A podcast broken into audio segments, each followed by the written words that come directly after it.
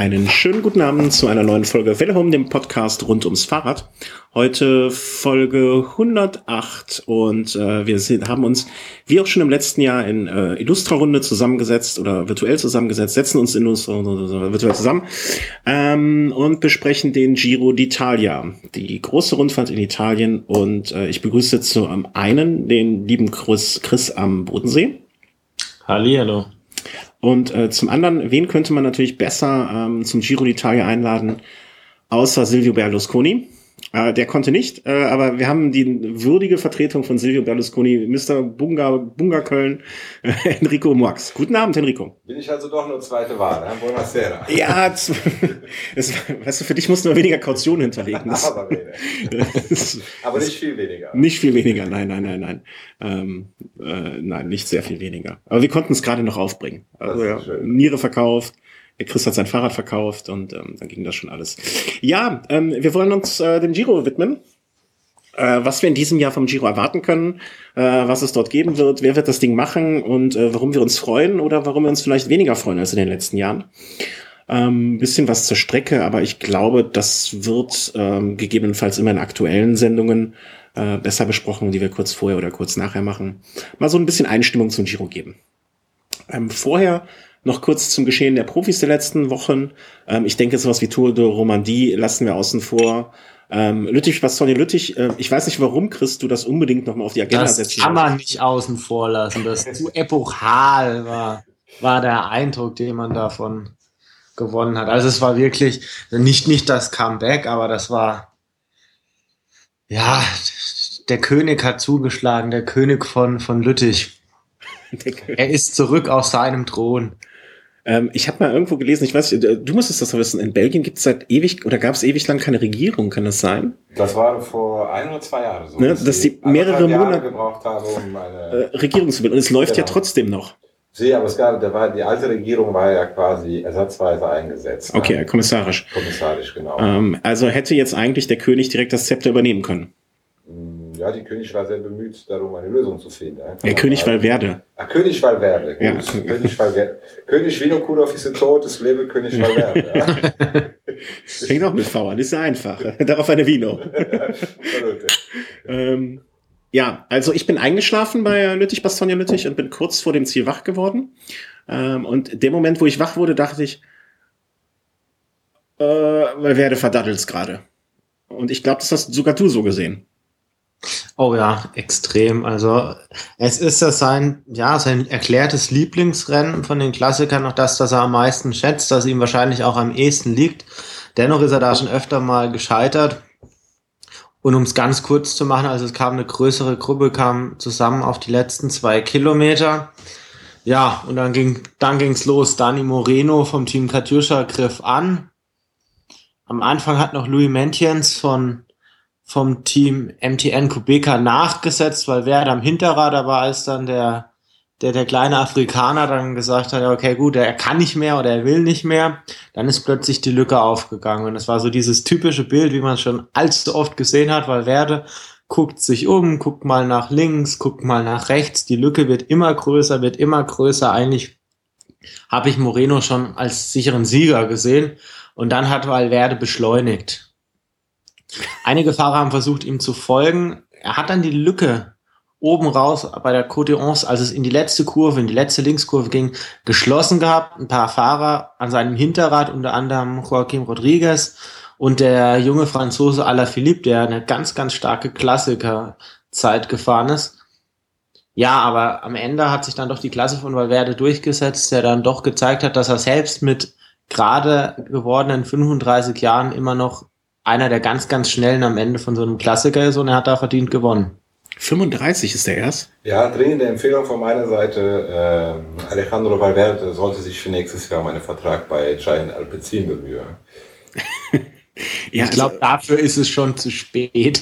Boah, wenn, wenn es bei John Cobbeldings nicht zu spät ist, dann ist es bei Alessandro auch noch nicht zu spät. ähm, Meinst du, die nehmen die noch? Also so sagt der Motto, wenn es bei dem klappt, dann klappt es wirklich bei jedem. Genau. Ah, okay. Ja, interessanter Ansatz. Ähm, aber ich glaube, da ist wirklich Hopfen und Malz verloren. Oder vielleicht muss er auch einfach nur Bambini technisch sich ein bisschen ausdehnen. Also, dass der in Spanien quasi verbrannte Erde hinterlässt und äh, in Deutschland dann neu ins Business einsteigt. Wer weiß. Ähm, ja, also Alexander, wie könnte er sich auf Deutsch nennen? Hä? Alexander Valverde. Genau. Äh, Alexander Valverde. Alexander Walter. Alexander Walter Valverde. Ich, ich bin ja noch auf der Suche nach einem jungen Namen. Ich werde das mal notieren. Alexander Walter Hoff. Walter Hoff. Ja, es, es, es bleibt noch. Ich, ich darf übrigens immer noch nicht meine Tochter Celeste nennen. Also, wenn es ein Mädchen wird. Schwierig, schwierig. Giorgia Bronzini. Gio- äh, Giorgia Alessina, was? Brosini? Bronzini. Du doch ähm, als Mädchen Tink, dann heißt sie Tinkhoff. Tinkoff? Auch sehr schön. Hast du den lange vorbereitet oder kam der spontan? Nein, der kam jetzt ganz spontan. Ah, du bist ein König. Der eine König äh, ist Fan vom anderen König. Ähm, jetzt komplett. Also, Lüttich, Bastogne, Lüttich, du hast vorher gesagt, das ist neben der WM und ähm, in welchem Rennen war das noch? Äh, Ja, man, man kann das ganz schwer nur miteinander vergleichen. Also Paris-Roubaix ist mit sicherlich, mit Sicherheit auch ein ganz, ganz großes Rennen. Es gibt einfach Fahrer, die einfach ihre, ihr Hauptaugenmerk auf diese Rennen setzen und da jetzt eine Wertigkeit reinzubringen, ist schwierig, aber mit eines der, der, der bedeutendsten Rennen, die der Radsport hervorgebracht hat. Nee, ich meinte es doch mehr so für dich persönlich bezogen. Ne? Zwischen Ach so, für Olymp- mich, ja, ganz Genau, klar. Olympia, WM und äh, Lüttich, Bastogne, Lüttich. Ähm, springen wir direkt nach Frankfurt, ähm, einem weniger schönen, schönen Ereignis. Ähm, Ja, Springen ist nicht weit weg von Sprengen und da, ja, ich, ich war schon auf dem Weg, ich war sehr, sehr enttäuscht, aber dann wurde das Rennen abgesagt und ja, gab viele Kritiker dieser Entscheidung. Ich muss sagen, ich, ich kann die Entscheidung, das Rennen abzusagen, dennoch ein Stück weit auch verstehen. Ich, bin da auch hin und her gerissen. Zum einen sage ich immer, äh, man darf solchen, ähm, man darf, äh, man, man, man, man motiviert Nachahmer, äh, man motiviert Trittbrettfahrer, wenn man etwas tut, was sich hinterher ähm, als nicht nötig dargestellt. Ähm, aber wer weiß es vorher? Ne? Und Genau. du hattest irgendwo, habe ich von dir gehört, meintest du, ja, es ist eine, man sollte es jedem selber die Entscheidung überlassen, aber bei dem Profirennen ist es halt so, dass man die so viele Helfer braucht und ohne diese Genau. Helfer, denen man nicht befehlen kann oder denen man nicht anordnen kann, dass sie irgendwo hingehen. Ähm, Genau, also. Ich habe am Donnerstag von Donnerstagmorgen meine ich oder so oder Donnerstag früher Nachmittag von erfahren, dass es diese Terrorwarnung gibt, dass zu dem Zeitpunkt schon zwei Verdächtige festgenommen wurden. Ich muss dazu sagen, ich wäre trotzdem hingefahren, aber auch äh, mit der Aussage, ja, ich kann die Entscheidung und die Verantwortung für mich selbst tragen, wenn was schief geht, ist es meine Entscheidung gewesen aber ich kann die Verantwortung nicht für jemand anderen tragen. Und da kann ich die Entscheidung der Polizei oder der Rennveranstalter da doch nachvollziehen, weil es so, so ein Jedermann-Starter, das, ob der da jetzt selbst startet oder nicht, das, das kann er selbst entscheiden. Aber ohne eine gewisse Polizeipräsenz, ohne eine Feuerwehrpräsenz ist einfach so eine Strecke nicht abzusichern. Also eine gewisse, eine gewisse Helferschaft braucht's einfach. Und und denen kann die Entscheidung dann nicht so einfach dann quasi von außen dann aufgedrückt werden. Und ich glaube nicht, dass so viele Helfer nach, nach dem Terrorverdacht da dann auch noch gesagt haben, okay, ich helfe trotzdem. Ein schönes Signal fand ich dann am nächsten Tag, dass sich dann doch etliche hundert, fast tausend jeder Männer so zu so einer kleinen, ja, die so, einer kleinen, so ein Zeichen gesetzt haben und da dann dennoch diese Runde abgefahren sind. Das fand ich sehr, sehr schön. Ja, äh, völlig bei dir.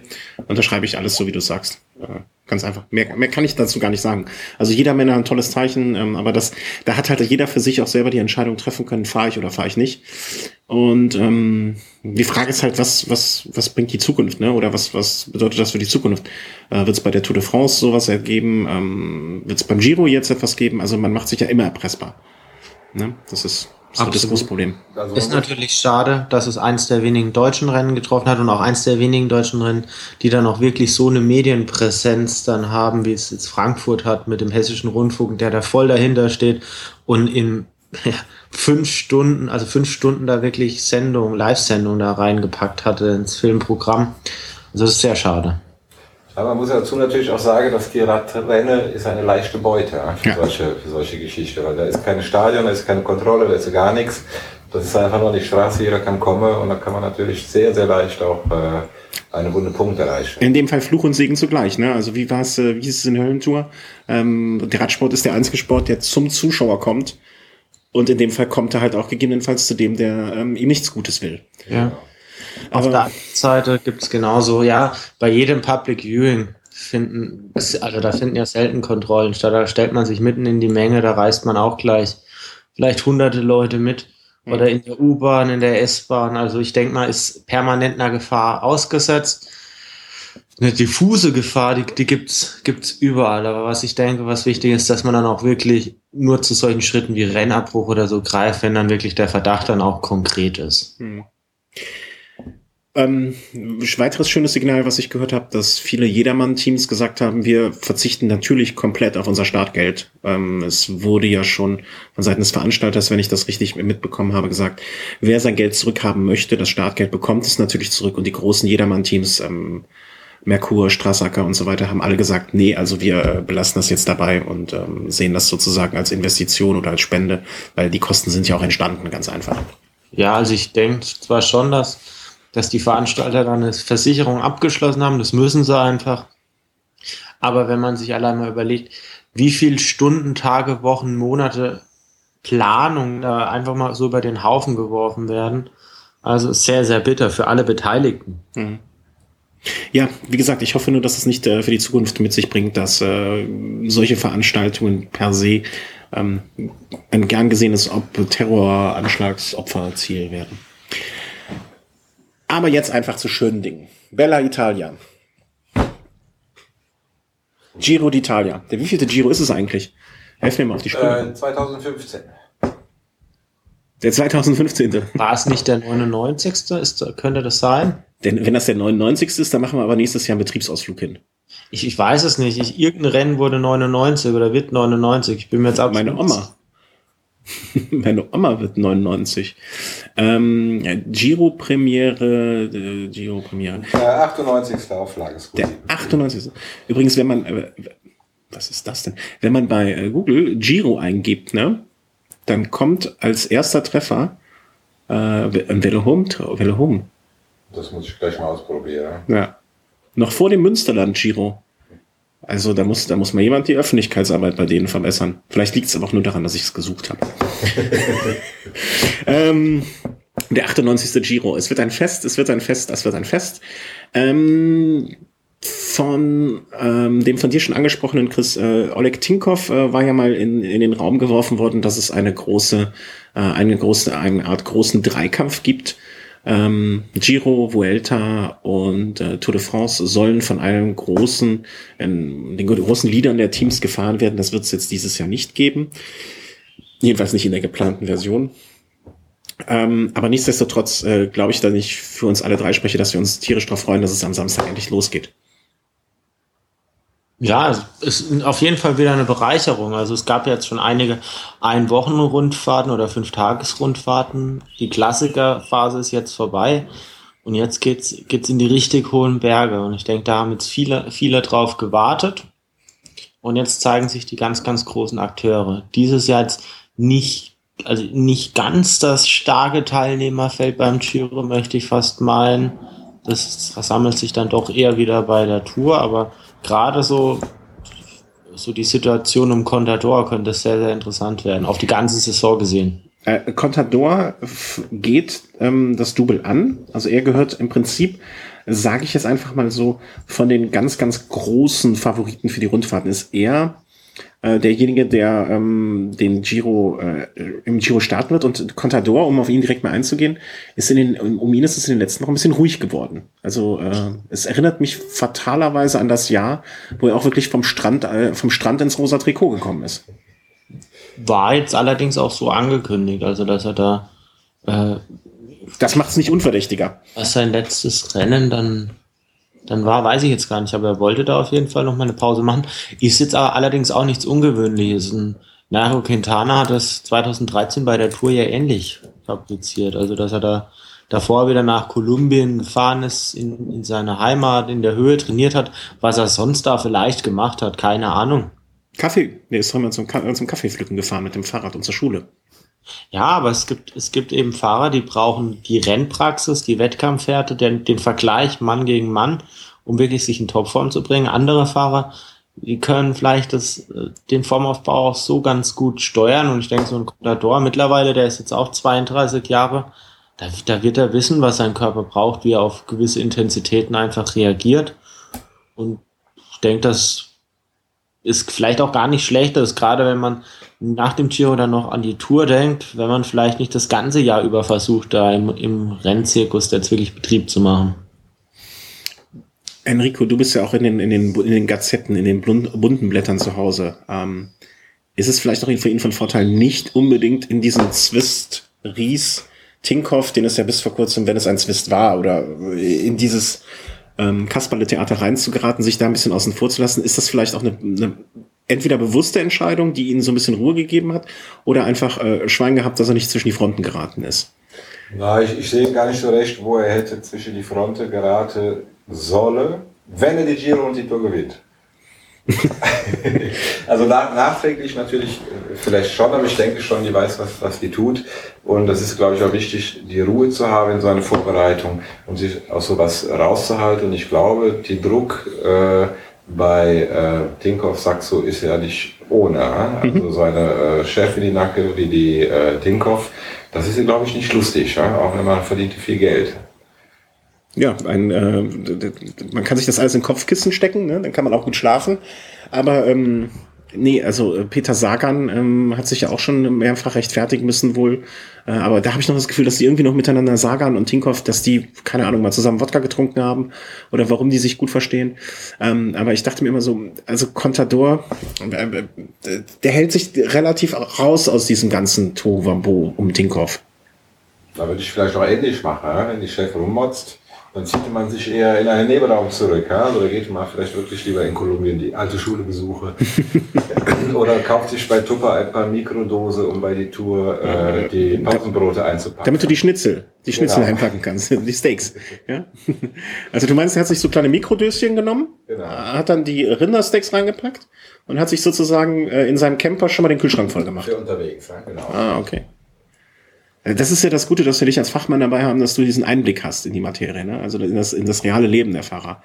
Ähm, Chris, hast du eigentlich, als du damals im Bus von Belkin saßt, äh, auch so kleine Döschen irgendwo gesehen mit äh, Essens, äh, mit, mit, mit Gouda oder so, dass die sich mitgenommen haben? Also erstmal, um es klarzustellen, in den Belkin-Bus wäre ich nie eingestiegen. Was war das denn nochmal? Also, ich bitte dich, also es war der, der damalige Chine Shimano Bus. Ah, okay, Entschuldigung. Ja, nee, da, da, da gab es sowas nicht. Nein, ich habe da nur Hagel von Marcel Kittel gefunden. Ah, okay. Nee, dann ist ja alles gut. Dann, das ist ja nur mit Koffein, das ist ja in Ordnung. Ähm, also Contador, trauen wir dem denn zu, dass er ein bestimmter Faktor wird bei, den, äh, bei, dem, äh, bei dem Giro dieses Jahr? Oder ähm, ich, ich, ich prognostiziere mal, er wird Dritter. Oh, ich glaube, ich glaub, er gewinnt. Äh, jetzt, jetzt schon, äh, jetzt schon drüber gut. Ähm, naja, es ist halt die Frage im Hinblick auf die Tour. Kann man wirklich beide Rundfahrten gewinnen? Oder ist das eine ausgedehnte Trainingsfahrt für die, für die Tour de France? Das wissen wir, glaube ich, alle nicht, wie da die Priorität gelegt ist, ob die wirklich versucht, die Oleg gerecht zu werden und also, vielleicht sogar noch die Vuelta dranhängt. Also ich glaube äh, nicht, dass, äh, dass bei der, äh, beim Giro da jemand dabei ist, der der konnte da schlagen. Ah, doch, doch. Einspruch. Ilnu Sakarin. Ganz große Kandidat in meiner Augen für eine Top-Platzierung. Top-Platzierung vielleicht, ja, aber es, es wäre kein gutes Zeichen für den Radsport, wenn Ilnur Sakarin äh, dieses Rennen ganz vorne bestreiten würde, aus meiner Sicht. Erklär, erklär mir Unwissendem, warum. Ähm, ja, ein Fahrer, der in der Baskenland-Rundfahrt dieses Jahr recht gut war, jetzt die Tour de Romandie aus meiner Sicht absolut überraschend gewonnen hat, im Zeitfahren ohne Defekten Toni Martin geschlagen hätte, das Gefühl so aus dem Nichts. Und wenn der jetzt noch den Giro d'Italia da unter den Top 3 beendet, ich weiß nicht, ob er dann nicht lieber bei Astana fahren würde. Ich weiß es nicht. Er kommt ja zumindest aus der Gegend. Katusha Astana ist ja nicht so weit voneinander entfernt. Ja. Also ich, ich, weiß nicht, also wenn man jetzt die, die Ergebnisse im Vorfeld sich anschaut, klar, guter Zeitfahrer, dieses 60 Kilometer Zeitfahren, das da jetzt auf dem Programm steht, würde ihm sicherlich in die Karten spielen, aber ich denke, so ein Sechstagesrennen wie eine Tour de Romandie oder ein Baskenland-Rundfahrt ist was ganz anderes als eine Drei-Wochen-Rundfahrt. Ich meine, man hat auch ganz andere Fahrer vorne, beispielsweise so ein Simon Spielak. Bei diesen einwöchigen Rundfahrten ist er jedes Frühjahr stark. Ob das jetzt ein Paris-Nizza ist, ob das eine Tour de Romandie ist, der ist da immer vorne mit dabei. Der war noch bei keiner einzigen äh, dreiwöchigen Rundfahrt in, in den Top Ten. Sie muss man natürlich abwarten. Ja? Wobei, Sakarin schon mal, das lese ich gerade hier, hatte Dennis geschrieben, das hatte ich heute aber schon mal gehört, war schon als 19-Jähriger mal positiv getestet und ich glaube sogar zwei Jahre gesperrt. Ja? ja, was jetzt so diesen epochalen Aufstieg dieses Jahr jetzt nicht unbedingt äh, vertrauenswürdiger ja. erscheint.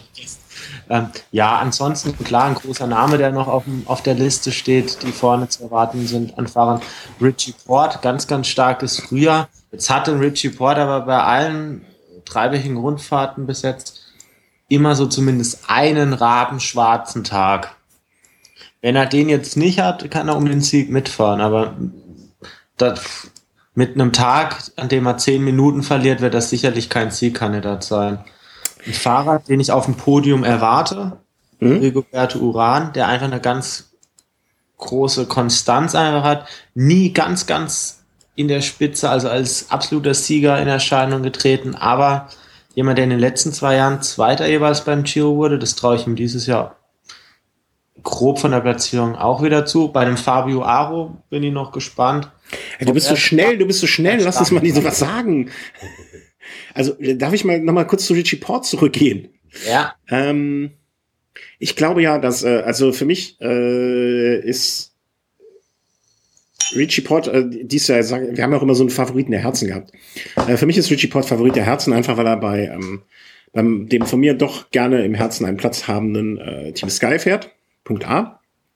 Punkt B, weil ich glaube, dass er dadurch, dass er jetzt, äh, wie du schon sagst, er hat immer einen rabenschwarzen Tag bei den dreiwöchigen Grundfahrten gehabt, als er damals für Froome eingesprungen ist bei der Tour, war er fordert mit der Situation. Und ich glaube, hoffe, meine, ähm, dass er jetzt in diese Situation reingewachsen ist und dass er möglicherweise jetzt das, ähm, ja, das, das, das Maß an Erfahrung mit, äh, mit sich bringt, dass er das hat, ähm, um dieser Situation gerecht zu werden. Dass er jetzt, äh, klar kann jeder mal einen schwarzen Tag haben, weil die Verdauung nicht mitspielt oder der Magen hält nicht oder, oder weiß der Geier was oder die Freundin ruft an und schimpft mit ihm. Ähm, aber nichtsdestotrotz, ich, ich, ich würde mich, äh, er ist der Fahrer, dem ich die Daumen drücke, wenn wir das vielleicht auch schon mal ähm, so ein bisschen mit einfließen lassen. Und was ich sehr interessant fänd, finde beim Team Sky dieses Jahr, wenn Richie Port wirklich versagen sollte, also angenommen in der ersten Woche ähm, leistet er sich irgendein Lapsus. Was meint ihr denn, wird Leopold König dann machen? Äh, hat er schon so die Rolle, die Jan Ulrich vielleicht 96 für äh, Bjarne Ries eingenommen hat? So ein bisschen Ersatzkapitän neben Edelhelfer. Und äh, besitzt er dann vielleicht schon ähm, so ein bisschen die Möglichkeit, äh, auf, auf, auf Sieg mitzufahren? Und wie könnte er dann abstellen, absch abschließen?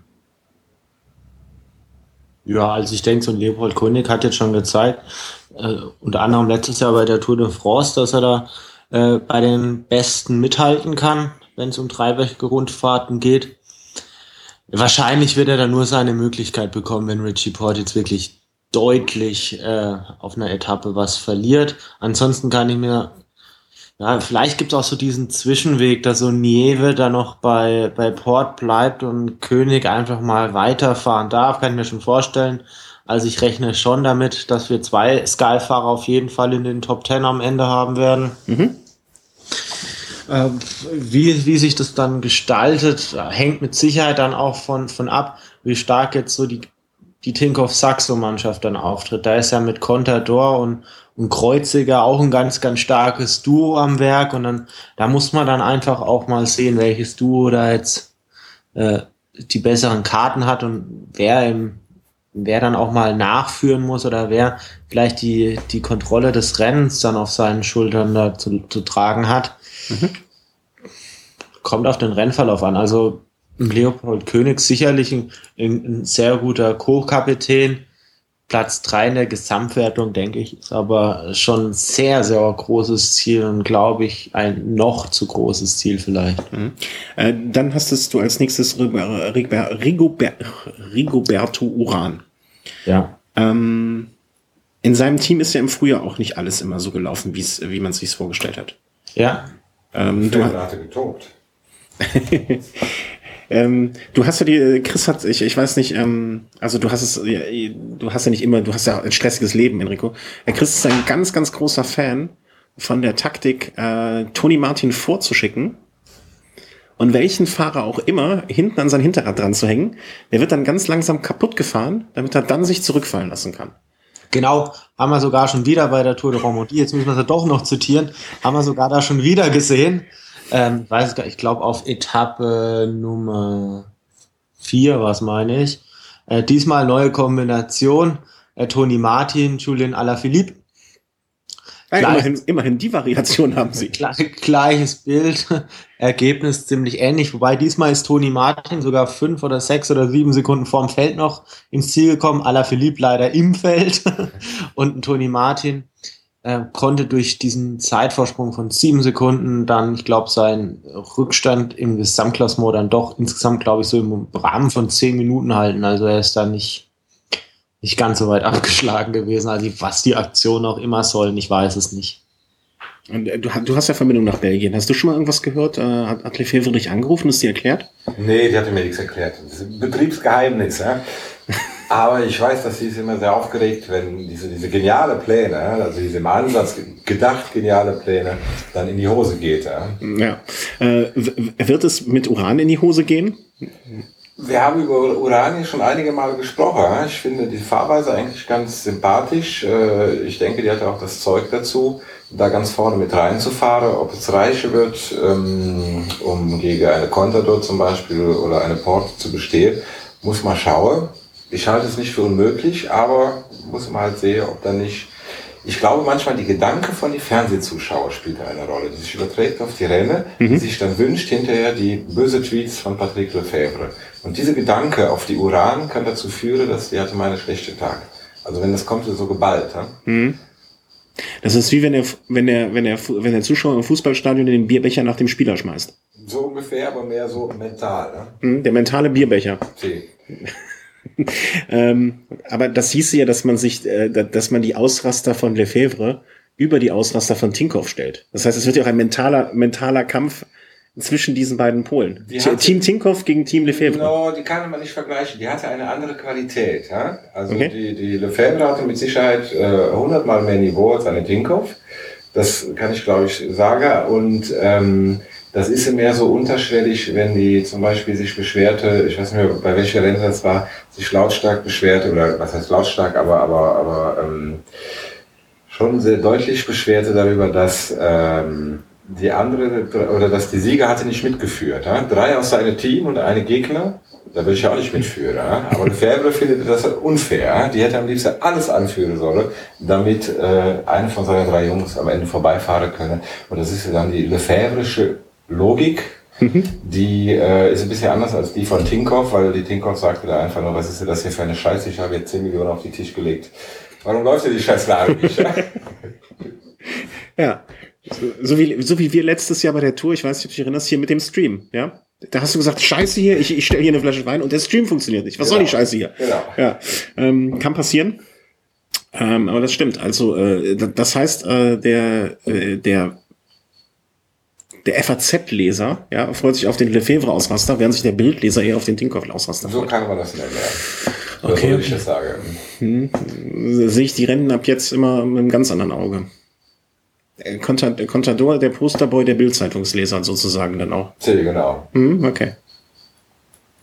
Also Contador direkt vielleicht nicht, aber Tinkoff ist, glaube ich, schon seine Kaliber. Das ist sehr, sehr plakativ immer.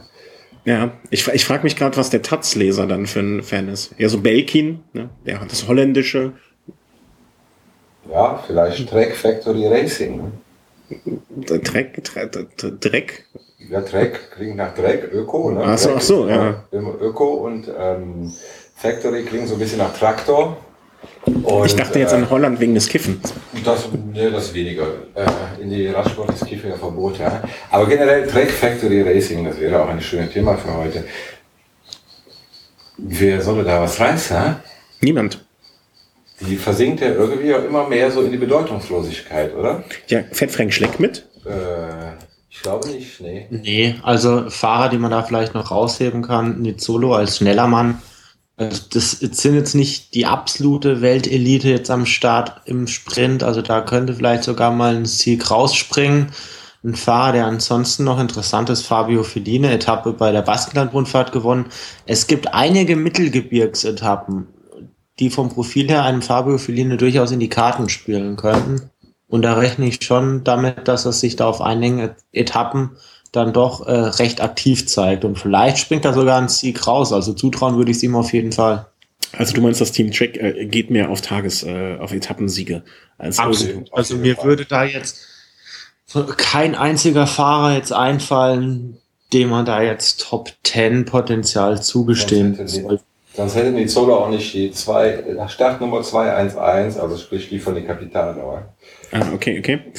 Ähm, ich schaue gerade mal, wenn wir so ein bisschen die Teams jetzt durchgehen, vielleicht machen wir das und danach die Etappen. Ähm, wie immer sehr gut vorbereitet, habe ich natürlich keinen Überblick auf die ganzen Teams. Giant Alpecin kann man sich auch fragen, wer ja, soll genau. da mal ähm, die Kohle aus die Feuer hole. Unsere Chinese vielleicht. Wie äh, John Cobbledings immer sagt. Was? Habe ich noch nie gehört. Unsere Chinese, Chi, wie heißt das? Muss ich gucken, Chi, Chi Sheng. Chi, Chi. Die, äh, John, John Cobbleding sagte zu, unsere, zu die Chi Sheng immer unsere Chinese. Ah, okay.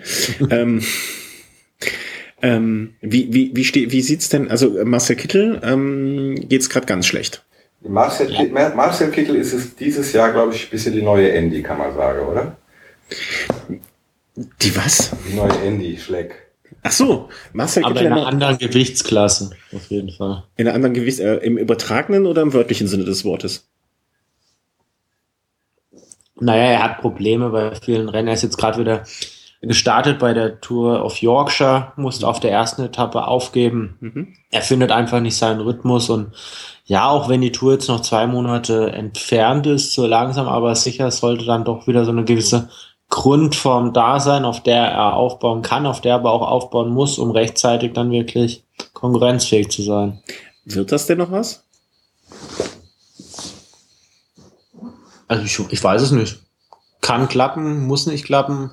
Jan Ulrich ist ja früher als im Juni dann erstmals wieder so wirklich aufgetaucht bei der Tour des Swiss. Also wenn er diese Formkurve hat, die Jan Ulrich früher als zu leisten imstande war, dann bin ich da noch optimistisch. Ja, wobei ich auch erstaunt war, dass man die bei die Tour of Yorkshire hatte wieder äh, fahren lassen, weil das von die Profil ja schon sehr, sehr schwierig ist. Ja? Also da wäre, glaube ich, eine Bayern-Rundfahrt erstmal auch, vielleicht nicht von die Profil, aber schon doch von die Gemütlichkeit in Anführungsstriche, vielleicht die bessere Wiedereinstieg gewesen. Mhm. Ähm, Jan Ulrich hat zu dieser Zeit der Saison immer noch mit dem Nutella-Glas vor der Mikrowelle gesessen. Also da wollen wir, da, da so gern wir ihn mögen, äh, das ist nun mal Fakt so. Ähm, sagen wir völlig neidisch, unneidisch. Ähm, äh, Giant Alpecin, wer, wer ist denn so ein Fahrer, den man da beobachten kann? Äh, Simon Geschke, wie ist er wieder in Tritt gekommen? Bert de Backer, um mal so ein paar Namen in die Runde zu werfen? Also der Fahrer, der auf jeden Fall mit die größten Chancen auf einen Etappensieg hat, ist mit Sicherheit Luca Meskes, ganz, ganz schneller Mann, mhm. der seine Chance sicherlich sucht, nachdem John Degenkolb und Kittel jetzt nicht am Start sind sollte es bei Meskash nix werden, so Nikias ahnt ist mit Sicherheit auch mal gut für ein Top 5 Etappenergebnis. Darüber hinaus, ja, mit was kann man rechnen? So ein Simon Geschke, ich habe es bei Feline angesprochen, es gibt einige Mittelgebirgsetappen oder Ausreißer-Etappen, die sich da auf jeden Fall eignen für eine Flucht. Und ich denke mal, da wird man ihn sehen, wahrscheinlich sogar schon auf den ersten paar Etappen. Da gibt es einige interessante. Und ja, vielleicht klappt es, also ich würde es ihm wünschen. Mhm. Ähm, aber auch ein Team jetzt ohne dezidierten ähm, Kapitän im Sinne von für, für die Gesamtwertung interessant. Ähm, ich habe jetzt endlich mal eine Liste gefunden mit allen Teams. Vielleicht äh, gehen wir die einfach mal so ein bisschen durch dann noch. Äh, okay. Ich, es, gibt, es gibt ein Team, das kann ich nicht aussprechen. Interessant sind italienische Teams natürlich, die hatte die internationalste Name. Ja? Nippo, Fantini und noch eine mit einem ganz amerikanischen Name. Also man kann nur sagen, wir Italiener sind schon sehr weltoffen. Das South East Pro Cycling Team ist tatsächlich ein italienisches Team. Ne? Meinte man nicht. Bardiani CSW mit dem Herrn Bongiorno. Buongiorno. Buongiorno. Francesco Buongiorno. Sehr schön. Ich, ich fand auch, ähm, ganz kurzer Einschub, als ich dieses Rennen letztes Jahr in Italien gefahren bin, es gab ich habe noch nie so viel Bike-Porn erlebt auf einem Platz. Ja, Gold und Bling Bling und alles drumherum. Ähm, das war, das war äh, der, der primäre Grund, äh, dort zu starten. Ähm, Agi Dessert? Äh, muss ich gucken, Sekunde, wo ist die? Ist wohl äh, Pozzovivo der erklärte Kapitän und auch einer, den wir vielleicht unter den Top 5, mit Sicherheit unter den Top 10 sehen werden. Ja, also ganz, ganz starker Mann.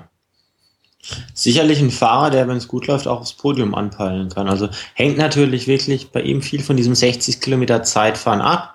Er hatte schon sehr, sehr gute Zeitfahren, die waren allerdings eher auf, auf einer kürzeren Distanz mit doch ein paar mehr Höhenmetern. Wenn er aber diese 60 Kilometer übersteht, sicherlich einer für die, für die Top 3 im besten Falle. Mhm. mhm.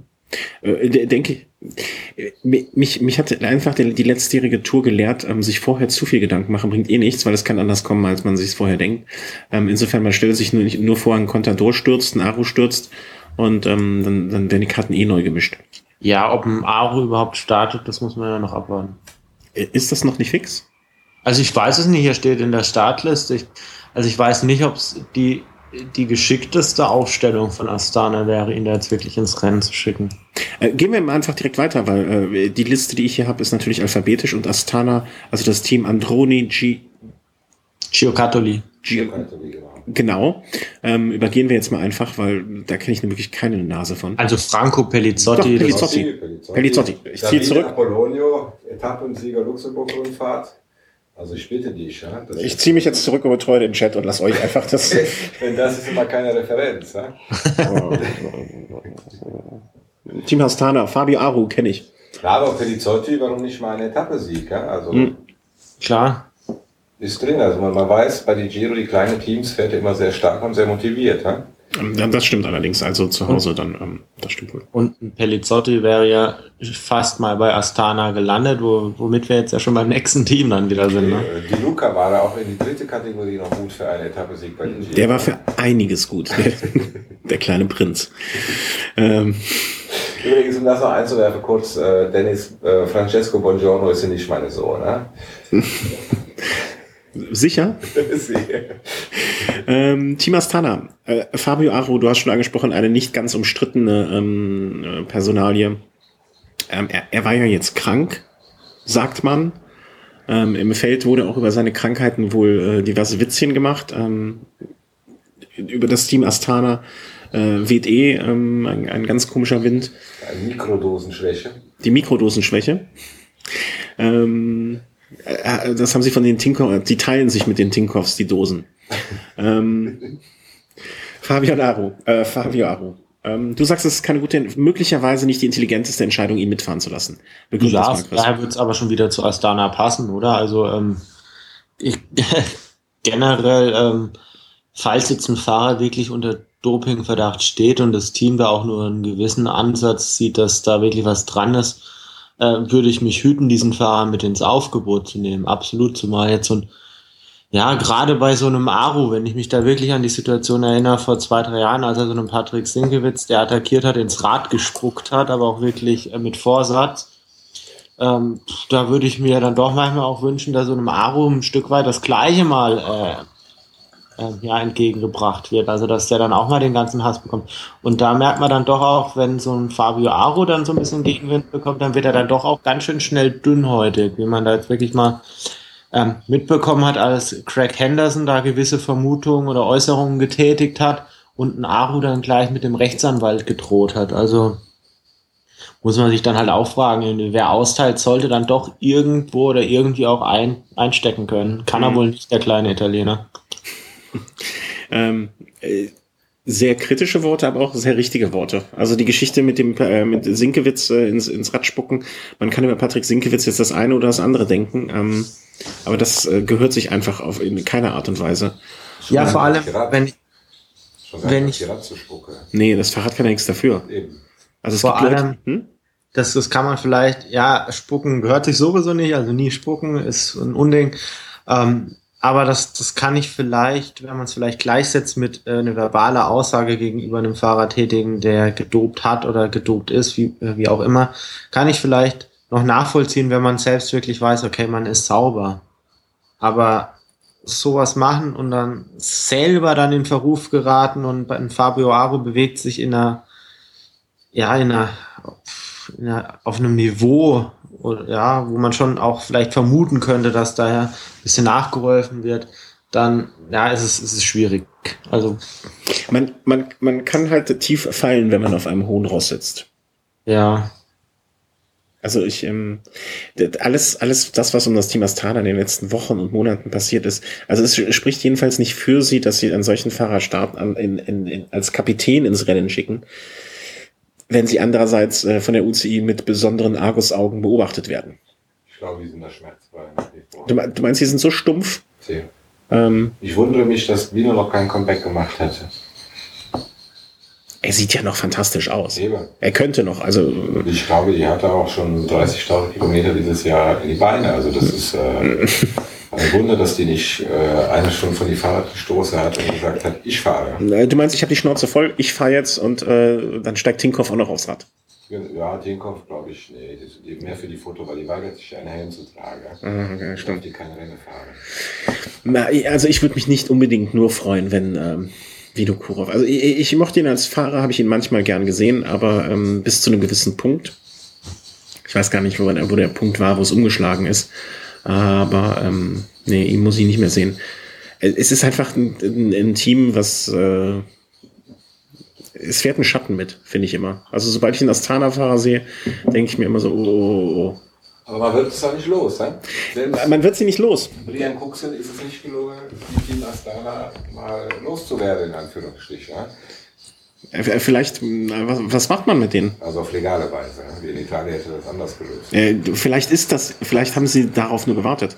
Vielleicht dürfen sie deswegen in Italien äh, starten, um das Problem dann dort final zu lösen. Also du meinst, man fährt die Ätna hoch und dann macht man einen Verstana Umleitungsschild direkt in die, in die Krater rein. Da waren es nur noch acht. Und da fährt die Vino mit die Auto auch rein. ähm, ja, ansonsten Fahrer bei Astana noch, der dieses Jahr schon eine starke Leistung gebracht hat, Mikel Landa. Mhm. Etappe gewonnen bei der Baskenland-Rundfahrt. Vielleicht so ein Fahrer, der, falls ein Aru dann doch noch äh, aus dem Verkehr gezogen wird oder doch noch äh, zu krank ist, um wirklich aus gesundheitlichen Gründen starten zu dürfen. Also das, man darf es ja nicht verharmlosen. Vielleicht ist er wirklich sterbenskrank. Also kann ja sein. Vielleicht Mittelander, so ein Fahrer, der in, in so eine Kapitänrolle reinschlüpfen könnte. Er ist jetzt mittlerweile 25, also hat auch einige Jahre jetzt schon auf dem Buckel als Profifahrer. Warum nicht? Paolo Tiralongo noch zu erwähnen. Hm. Äh, Luis Leon Sanchez. Genau, und auch ein Tanel Kanga, der schon sehr, sehr gute Leistungen gezeigt hat. Dario Cataldo auch. Also äh, Diego Rosa dieses Jahr schon sehr stark. Also ein sehr, sehr gut aufgestelltes Team. Ähm, ohne Aru würde da aber dann doch so die absolute Spitze fehlen. Dann wäre es ein Team, was auf Tagessiege fahren würde, möglicherweise ja, Top 10 würde ich jetzt dennoch nicht ausschließen, aber ähm, würde schon schwierig werden.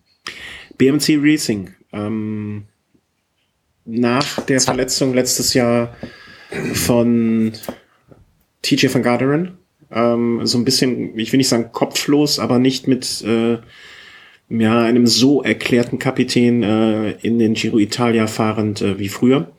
Ähm, Philipp. Ja, also ich denke, der Fahrer fürs Gesamtklassemodus wird Damiano Caruso sein. Mhm. Äh, von von äh, Cannondale gekommen. Ein Fahrer, ja, der, der kann bestimmt auch äh, Richtung Top 10 schielen. An, ansonsten, ja, gibt's in Richtung Tagessieger. Nicht, nicht umsonst ist da der Philipp Gilbert auf die Eins gesetzt. Also, kann man schon was vorstellen. Und ganz, ganz ein positives Signal. Rick Zabel mit der ersten dreiwöchigen Rundfahrt. Und Markus Burkhardt, den ich auch als äh, Fahrer sehr, sehr schätze und gerne mag. Richtig, richtig.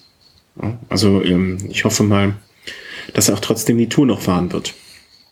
Ähm, ich hoffe, auf eine, euer Einverständnis zu stoßen, wenn wir einfach mal das polnische Team CCC Sprandi Polkowice äh, überspringen. Gregor Boris hätte da mit. Ja? Wollte ich nur mal so sagen. ja, danke. Ähm, Ethics Quickstep. Ähm, Roberto Uran haben wir, Rigoberto Uran haben wir schon drüber gesprochen. Ähm, Fahrer, dem wir viel zutrauen. Ja, Tommeke. Äh, Tommeke. Ähm, Wundertüte. Äh, an einem guten Tag kann er immer noch jeden Sprint gewinnen. Ähm, mit schlechter Laune und schlechten Beinen äh, auch mal gerne hinten rumtouren. Ich denke, er wird sich da eher auf ähm, ja, so Ausreiseetappen fast konzentrieren. Also ich, auf die ich glaube, ich glaube, ja, ich glaube nicht, dass er da wirklich jetzt reinhalten wird in die Sprints. Ich rechne da eher mit dem Gianni Meersmann, der da versuchen wird, was zu erreichen. Ist, ist das nicht auch der erste Giro vom Tom Bohnen? Hat man das nicht gelesen? Oder die? Ich meine ja. Ja, ne? Das ist das erste Mal. Vielleicht hat er auch einfach mal Lust gehabt, nach Italien drei Wochen in Urlaub zu fahren. Kinder nerven, Frau nerven, Ferrari muss in die Reparatur. Ja, die wohnt doch in der Nähe von, die wohnt doch in Monaco. Wohnt die da in Monaco? ist ja nee, der ist, ist der nicht nach Belgien zurückgezogen? Ich weiß es nicht. Doch, doch. Ich glaube, der ist zurückgezogen, weil ihm das da zu viel Bling Bling und. Ähm weil der war ja nur eine von wenigen oder eine von vielen Millionären. Da fiel das nicht so auf, die Ferrari. Ja? Ich glaube, das war das gleiche wie bei Kreipel. Der ist weggezogen wegen Steuer auch und so und hat sich einfach nicht wohlgefühlt und ist dann zurückgegangen. Was ich. Okay. Äh, ich mag mich täuschen, aber irgendwie habe ich sowas im Hinterkopf. Ähm, ja, aber die zielte nie weg, die Fahrer wegen die Steuer. Das darfst du so nicht sagen, das wirst du nur lesen. Ja? Die zieht hm. immer weg wegen die besseren Trainingsbedingungen. Hm. Ich bin auch, ich bin weggezogen aus der Blankenheimer Straße. Mhm. Ja, da drüben, weißt du noch? Bin ich hier hingezogen, weil hier die, die Wetterbedingungen viel besser sind. Kann man besser die Himmel sehen. Ja, kannst besser die Himmel sehen und besser den Nachbarn ins, in die Wohnung rein. Das hat aber nichts mit dem Wetter zu tun. Nein, ähm, natürlich sind die nur wegen der, äh, des besseren Wetters und der besseren Training, Trainingsbedingungen nach Monaco gezogen. Jeder, der in Monaco weiß, dass das Training da einfach viel besser ist als in Belgien. Sie? Sie? Ähm, FDJ. Ähm, äh, wen kenne ich denn da? So, kenne ich keinen. IMC Cycling. Äh, warte mal, warte mal. Sag weiter. ja, also, also da gibt's schon ein paar. Also Kenny Elis Elizondo, der schon bei der Vuelta mit, mit guten Etappenergebnissen mal geglänzt hat. Ein ganz, ganz kleiner, aber dann doch äh, bergfester Fahrer. Ein Anthony Rue, der mit sicherlich auf, äh, ja, den man bei bei so mancher Ausreißeretappe rechnen kann. Also es ist ein relativ schneller Mann. Woher kenne ich den Namen Johann Le Bon? Das war ein James Bond-Film. Ja? Keine Johann Le Bon? Nun gut. Aber FDG definitiv jetzt nicht mit der ersten Garde und äh, definitiv nicht ein Team, was wir. Ja, aber die Franzosen haben schon bei der letzten Tour gezeigt, die ist immer allerdings immer gut für eine Überraschung. Ne? Ja, aber wer, dann, dann tipp mal, wer von denen soll denn die Überraschung sein? Äh, ich habe keine Ahnung, aber ich sage einfach. Dann wäre es ja auch keine Überraschung. Eben. Ja, okay. Ähm, erwartest du von denen etwas, Chris? Ja, auf der einen oder anderen Ausreißeretappe sicherlich. Vielleicht geht's auch bei, bei einem in die Top 15, aber jetzt ganz vornherein bei keinem. Nee. IMC sagt, FDJ ist auch immer ein Trikot, die man gerne in die Ausreißergruppe sieht, ne? darf man nicht vergessen. Ja, aber auch immer dann nur fürs Fernsehen. Ja, kann ja mal gut gehen. Mm. EMC Cycling. Zumindest wieder mal ein paar Namen, die ich kenne. Chavanel, Hausler, Kluge, Pinot, Reichenbacher. Hm? Also wer? Hm? Bellucci, Salamontis. Mit Salamontis habe ich mal eine geniale Interview gemacht bei dem Münsterland-Skier. Ja? Sie. Die konnte kein Englisch. Und du kein? Ich weiß, Litau, äh, aus Lette ist sie, glaube ich. Äh, Latte, glaube ich. Nicht Latte, nicht zu verwechseln. Latte ist italienisch. Ja. Kaffee Latte. Kaffee Latte. Äh, und in welcher Sprache hat das dann stattgefunden? Äh, ja, irgendwie so dazwischen. Äh, also, was, was können wir denn von, von dem Sarotti äh, erwarten? Äh, Saramontis fährt eher unauffällig, ja, würde ich sagen. Seit, seit Münster, seit die Münster rangiere. Da war die noch bei HTC, nee, THC Columbia, so hieß THC, das, ne? ja, ja. Und äh, seitdem, dann hatte die dadurch einen besseren Vertrag bekommen. Ich glaube erst in Frankreich und dann äh, jetzt bei IAM Cycling. Ich finde, die jetzt seitdem eher unauffällig. Äh, der hat Angst, der hat Angst, dass der noch mal ein Interview machen muss, wenn er. Das wenn kann er, natürlich sein, das hat er geprägt, ja. ja. So kann man auch Karrieren versauen. ähm. Aber die Deutsch-Australier, Heinrich Hausler ist ja dabei, auch immer gut für eine, ähm, für einen Sprinter. Schlecht Wetter, wenn mal schlechtes Wetter ist. Ja? Wobei ich fast glaube, dass bei den reinen Sprints doch eher für Pelucci gefahren wird. Also dass, oder Pelucci, ich weiß nicht, wie man es ausspricht. Und dass so ein Heinrich Hausler dann doch eher so seine, seine Chance sieht bei vielleicht ein bisschen schwereren Etappen. Mhm wenn jetzt vielleicht das Feld ein bisschen ausgedünnt ist. Ich glaube, der schnellste Mann auf jetzt so reinen Sprinter-Etappen ist Pelucci. Äh, ich sehe das auch so, dass Hausler eher so der Mann ist, der aus kleinen Gruppen heraus einen Sprint gewinnen kann, ähm, die sich abgesetzt haben. So, so diese typischen 10, 12, 15 ähm, Leute großen Gruppen. Das dann besonders ja, bei schlechtem Wetter, ein bisschen hügeliges Gelände, das, das sind, glaube ich, seine Situationen. Ja, oder wenn die keinen Bock hatte, sich an die Stallregie zu halten. Ja? Dann kann es auch sein, dass jemand Pelucci vorbeifährt. Ja, klar, gut bei, bei einem Team wie IAM ist mit Sicherheit, mit Sicherheit auch immer das möglich, wo es jetzt wirklich nicht so diesen einen klaren Kapitän gibt, wie das jetzt vielleicht ein Kittel jetzt bei, bei äh, Giant wäre oder jetzt ein Cavendish vielleicht bei Ethics da ist natürlich immer die Möglichkeit, dass da, dass sich auch mehrere Sprinter an einem Sprint beteiligen. Aber im Regelfall würde ich Blutschi doch als stärksten Sprinter einschätzen. Manchmal spricht sich die Sprinter auch erst äh, ein Kilometer oder 500 Meter vor die Ziel ab. Äh, ich fühle mich gut, ich fühle mich nicht gut, fahr du und so weiter. Mhm. Das ist manchmal re relativ spontan. Lampre Merida, das Team mit den hässlichsten Trikots und äh, fast genauso hässlichen Fahrrädern. Ähm, Ulyssi, Ferrari, was noch? Ja, Modulo, Modulo auf jeden Ach, Fall. Modulo, genau. Ich brauche meine Brille. Niemec, Niemec, auf jeden Fall der Mann für das Gesamtklassement. Ist jetzt zwar auch ein Stück weit in die Jahre gekommen, allerdings hat er ja auch gerade in den letzten Jahren erst gezeigt, dass er da jetzt auch ein Mann sein kann, der in die Top 10 von einer großen Rundfahrt da reinfährt. Bei einem Ulissi, der ist jetzt zwar auf die 1 gesetzt, aber nachdem er letztes Jahr einen, einen bombenstarken Giro gefahren ist, dann aus dem Verkehr gezogen wurde, ist jetzt nicht mehr viel gekommen. Von dem erwarte ich jetzt eher wenig.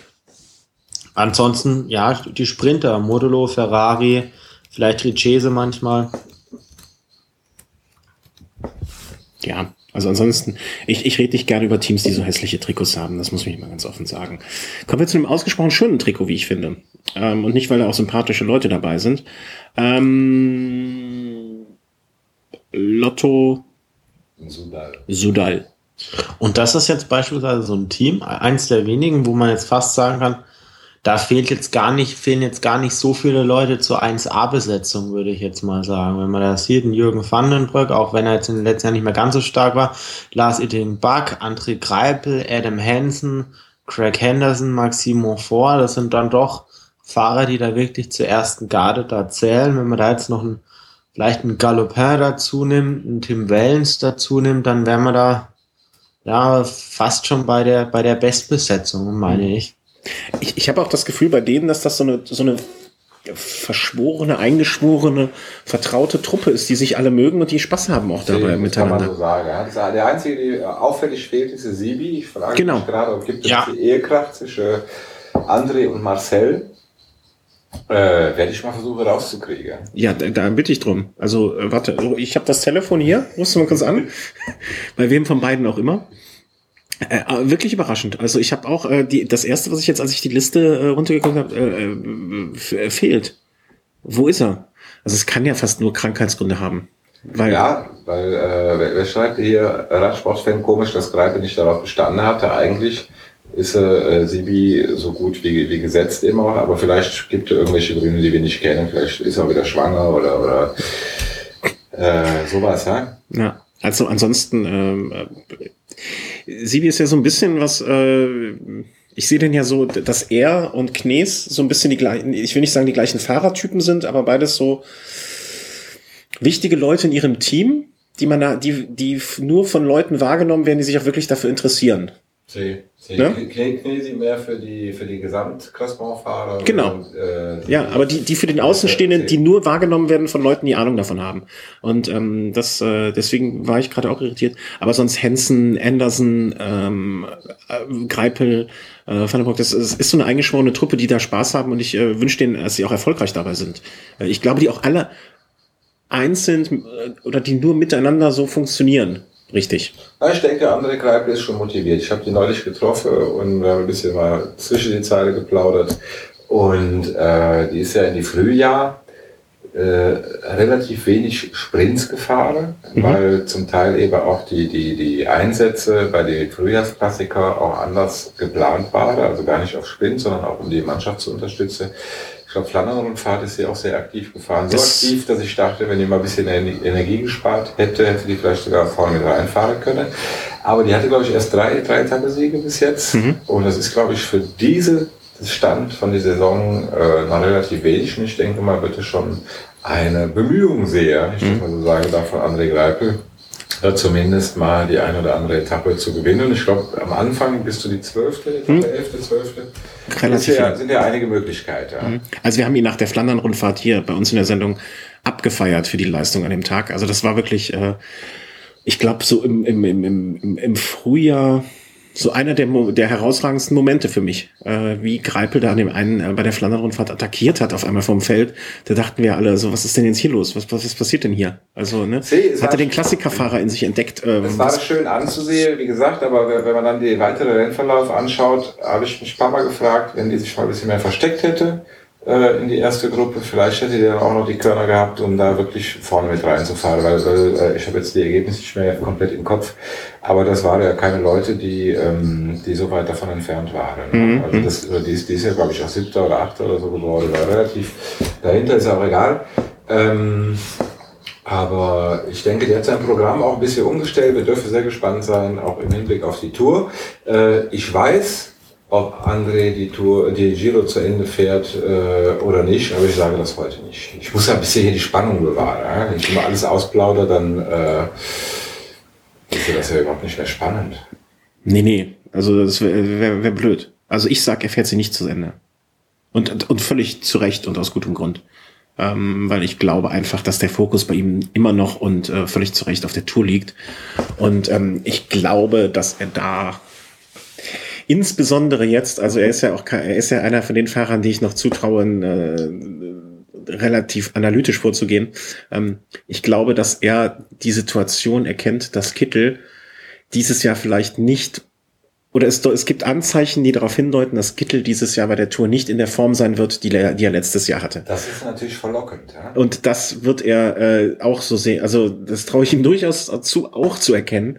Und das bei dem starken Frühjahr, das er dieses Jahr an den Tag gelegt hat, ähm, dass er, glaube ich, sieht, okay, Kittel ist vielleicht nicht in der Form der Verga des vergangenen Jahres, wenn ich noch mal eine Chance habe, mehrere Etappen, der große dominierende Sprinter bei einer Tour de France sein, dann ist das dieses Jahr. Genau, man muss jetzt auch noch dazu sehen, Greipel ist jetzt ein 82er Jahrgang, das ist jetzt eigentlich kein Alter mit 33. Allerdings bei Sprintern so diese absolute Endgeschwindigkeit, die verliert man dann doch jetzt ein bisschen früher als jetzt vielleicht die reine Ausdauer. Das hat man bei einem Bohnen gesehen, das hat man bei einem Petaki gesehen, das hat man bei vielen anderen Fahrern gesehen, auch bei einem Zabel, der dann am Ende seiner Karriere mehr Podiumsplätze als Siege dann am Ende hatte. Und ich denke, dann wird er jetzt dieses Jahr doch gucken, dass er da noch mal noch lieber ein paar Tagessiege da noch bei der Tour holt, weil das ist ja das erklärte Ziel. Also ich glaube, er würde jeden Giro-Etappensieg sofort mit einem Tour-Etappensieg eintauschen. Ja. Sie.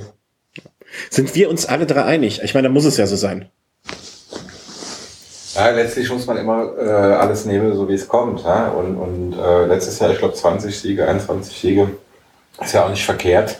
Aber der hat ja da zu mir im Interview auch gesagt, äh, ich hätte lieber ein paar von diesen Siege gegen einen Toursieg getauscht. Wobei ein Giro-Sieg auch nicht schlecht ist, ne? darf man nicht vergessen. Ne? Das ist, äh, also ich finde, ich finde, das ist... Äh, ich, ich kann mir gut vorstellen, der, der Sieg damals von Robert Förster in Mailand, äh, das war wohl der herausragend oder einer der herausragendsten Momente in seinem ganzen Radsportleben. Und äh, ein, ein Sieg ähm, beim Giro, äh, es ist nicht ohne Grund eine der großen drei Rundfahrten. Ne? Also, Aber die Tour wird ja dieses Jahr wieder in die Fernsehen übertragen. Und erzählte natürlich auch in Deutschland eine Etappe über die Tour. Du, du hattest es sogar hier angekündigt, ne? So, letztes Jahr, Ich habe ich. das Ne? gezaubert, ja. Ja, du hast es gezaubert. Ja. Klar, ich habe in einer Sendung habe ich gezaubert, Abracadabra, dreimal Mhm. gelbe Trikot, dass die Tour wird 2015 wieder in die Fernsehen. Vielleicht kannst du einfach dafür sorgen, dass wir dann im nächsten Jahr äh, eine Deutschland-Tour haben werden, die im Fernsehen gezeigt wird. Vielleicht kannst du das auch zaubern in irgendeiner Form. Kannst du mal durch den Kopf gehen lassen. Also ja, mit, mit Deutsch zu zaubern ist immer kompliziert. Deutsch ist immer kompliziert. Ne? Aber gut, ich, ich probiere. Ja? Ja, versuch mal. Ne? Lass dir Zeit. Halt ja nicht. Und Dennis hatte recht, ich schreibe eigentlich müsste wir die Dennis mal in die Sendung einladen. Der hat viel mehr Fachwissen als ich, halt disqualifiziere ich mich selber. Aber ich glaube, und das ist ein Argument, ein äh, Sieg bei die, bei die Giro, ein Etappensieg bei die Giro ist natürlich immer wichtig oder gut für, auch für die Selbstvertrauen. Wäre dann der Sieg von Contador auch gut für Selbstvertrauen im Hinblick auf die Tour? Äh, Das könnte eine andere Geschichte sein, da bin ich zu wenig Sportwissenschaftler, um das zu beurteilen, ob dann nicht schon zu viele Körner verschossen sind. Da kann die Kopf noch so gut sein, wenn die Beine dann nicht mehr mitspielte. Äh, Aber wenn du, aber wenn du genug Mikrodosen von deinem Fleisch mit dabei hast. Ja, Ja. aber ich meine, nicht umsonst hatte ja Astana, haben wir letztes Jahr bei der Tour gesehen, diese äh, neue Rucksäcke für die, für die Mikrodosen Mhm. Und Trinkflasche. Astana hat die eingeführt. Zehn. Dein Lieblingsteam, Chris. Das Team, wo du am liebsten mal irgendwie im Auto mitsehen würde, mitfahren würdest, um denen mal zu sagen, was sie tun sollen. Ähm, du würdest die Chance sofort ergreifen, jeden der einzelnen Betreuer mal ins Gebet zu nehmen oder den Schwitzkasten äh, Movistar. Was erwartest du vom Team Movistar beim Giro? absolute Wundertüte. Also es ist wirklich eine absolute Wundertüte. Jeder der Fahrer, die da jetzt wirklich im Aufgebot stehen, vielleicht mit der Ausnahme von zwei Fahrern, das ist der Lobato und der Quintana, haben mich da alle von schon enttäuscht. von daher weiß ich jetzt gar nicht, wo ich anfangen soll. Ja, ähm, das sind mit Sicherheit zwei, drei Fahrer drin, die von der Qualität her das Zeug hätten, in die Top 10 reinzufahren. In Schaus, die hat schon äh, Rosa getragen, Igor Anton hat schon ähm, auf dem Zonkulan gewonnen. Äh, ja, wen, wen gibt's noch? Ein Quintana, der kleine Quintana, vielleicht wird das ein großer Durchbruch. Äh, Johnny Sagira, Jesus Herrada, auch noch zwei relativ jüngere Spanier, wo man mal gucken muss, wo die Reise hingeht. Also die konstantesten Leistungen erwarte ich mir eigentlich vom, vom Sprinter, weil da gibt's keine wichtigen Entscheidungen zu treffen. Und wenn es um wichtige Entscheidungen geht, da sieht's bei Movistar in der Regel sch schlecht aus. Von daher, ich, ich glaube, also so mit dieser Maßgabe, Lobato, hey, hefte dich ans Hinterrad von einem anderen Sprinter und die letzten 200, 300 Meter gibst du Vollgas. Ich glaube, das versteht er. Und äh, Das kann man. und ansonsten, ja, gut, der, der größte Name im Ganzen aufgeholt, vielleicht dann noch äh, Giovanni Visconti. Letztes Jahr ist er sehr, sehr guten Giro gefahren. Ich bin mal gespannt, was dieses Jahr so geht. Ähm, er steht ja oft im Schatten von Quintana oder von Valverde. Ich denke mal, der Giro ist so seine Möglichkeit, auf dem heimischen Boden da zu zeigen, was in ihm steckt. Und ich denke, die Chance wird er nutzen und ergreifen wollen. Und es gibt einige Etappen, für Ausreißer, schon mehrfach gesagt und da wird man ihn sehen. Mhm. Ähm, aber ansonsten ist es wirklich eine bunt gewürfelte Truppe und ähm, da Ja, da, sich, also, da, da können wirklich, da können einige ganz vorne landen, einige können aber auch ganz hinten landen. Ich, ich bin echt gespannt. Also da tue ich mir verdammt schwer, jetzt zwei, drei rauszupicken, wo ich sage, okay, von denen erwarte ich mir ganz Großes. das nächste Team, äh, Nippo, da muss ich immer an Napo. Äh, Enrico, wir sind ja etwas älter, wir kennen ja Napo noch. Diese? Sind wir schon so alt? Im Vergleich zu die, zu, zu die Mann hier an der Bodensee. Ähm, das Napo, Napo Vini Fantini. Hätte ich jetzt im ersten Moment gesagt, pff, okay, weiter. Wenn Bis nicht, Cunego bis ich gesehen habe, da ist sie die kleine Prinz. Ach, was soll man von Damiano Cunego noch halten? Wie oft ist er jetzt positiv erwischt worden? Nie. Nie? Mit dem Ich glaube, verwechselt du verwechselst mit die Luca. die, die Luca. Stimmt. Ja, die zwei verwechsel ich gerne mal. Jetzt, wo ich das Bild sehe, habe ich gerade verwechselt. Aber was ist da mit Cunego los? Du eine, Naja, eine dreiwöchige Spazierfahrt durch äh, Italien mit vielleicht mal eine gute Platzierung. Also ich, ich sehe gerade, er hat mit äh, Cicini zusammengearbeitet, was ihn jetzt nicht unverdächtig macht. Ähm, 2004 Giro gewonnen. See, ist eine Weile her. Danach nie wieder irgendetwas? Naja, nein, nein, nein, nein, nein, nein, nein. nein. Also er ist danach nochmal äh, in die Top Ten der Tour gefahren vor einigen Jahren. So weit oder so lange ist das noch gar nicht her. Das war schon 2010 oder 2011 nochmal. Er hat einige Male die Lombardei-Rundfahrt gewonnen, Etappensieger. Ja, okay. Ich sehe es ein. Amsterdam es ist keine Eintagesfliege. Also so weit würde ich jetzt nicht gehen. Das stimmt, Eintagesfliege nicht. Aber er hat Race gewonnen. Ähm, er war äh, bei der WM war er mal, meine ich, Dritter bei der, bei der Austragung die Ballern gewandt, gewann oder Zweiter sogar, meine ich, vor Rodriguez. Okay, aber kann, können wir uns vielleicht auf etwas einigen? Und zwar, wenn ich sage, wer, je, wer 2004 mit solchen Vorschussloch, wer 99 Weltmeister bei den Junioren schon mal war, wer 2004 ähm, Gesamtwertung und vier Etappen beim Giro gewinnt, also wer als sehr, sehr, sehr junger Fahrer, 2004 äh, war er gerade mal 23, äh, wer mit 23 den Giro gewinnt. 22. Hm? Der war 22. Ja, jetzt Gut. Ähm, ich gesagt, Deutsch ist immer kompliziert. Ja. Ähm, wer, wer in so jungen Jahren schon äh, solche großartigen Leistungen vollbringt und dann so nach mehreren Jahren so ein bisschen hin und her dümpelt, 2008 dann mal wieder ein gutes Jahr hat, ähm, also das ist schon nicht einfach, sagen wir mal so. Also er ist halt leider oder Gott sei Dank vielleicht auch ähm, niemals so richtig aus dem Quark gekommen. Ja, es gab aber schon öfters auch Fahrer, die mal ein gutes Jahr hatten und dann denen es dann aber danach in der Folge schwer fiel, das dann wirklich zu bestätigen. Hm.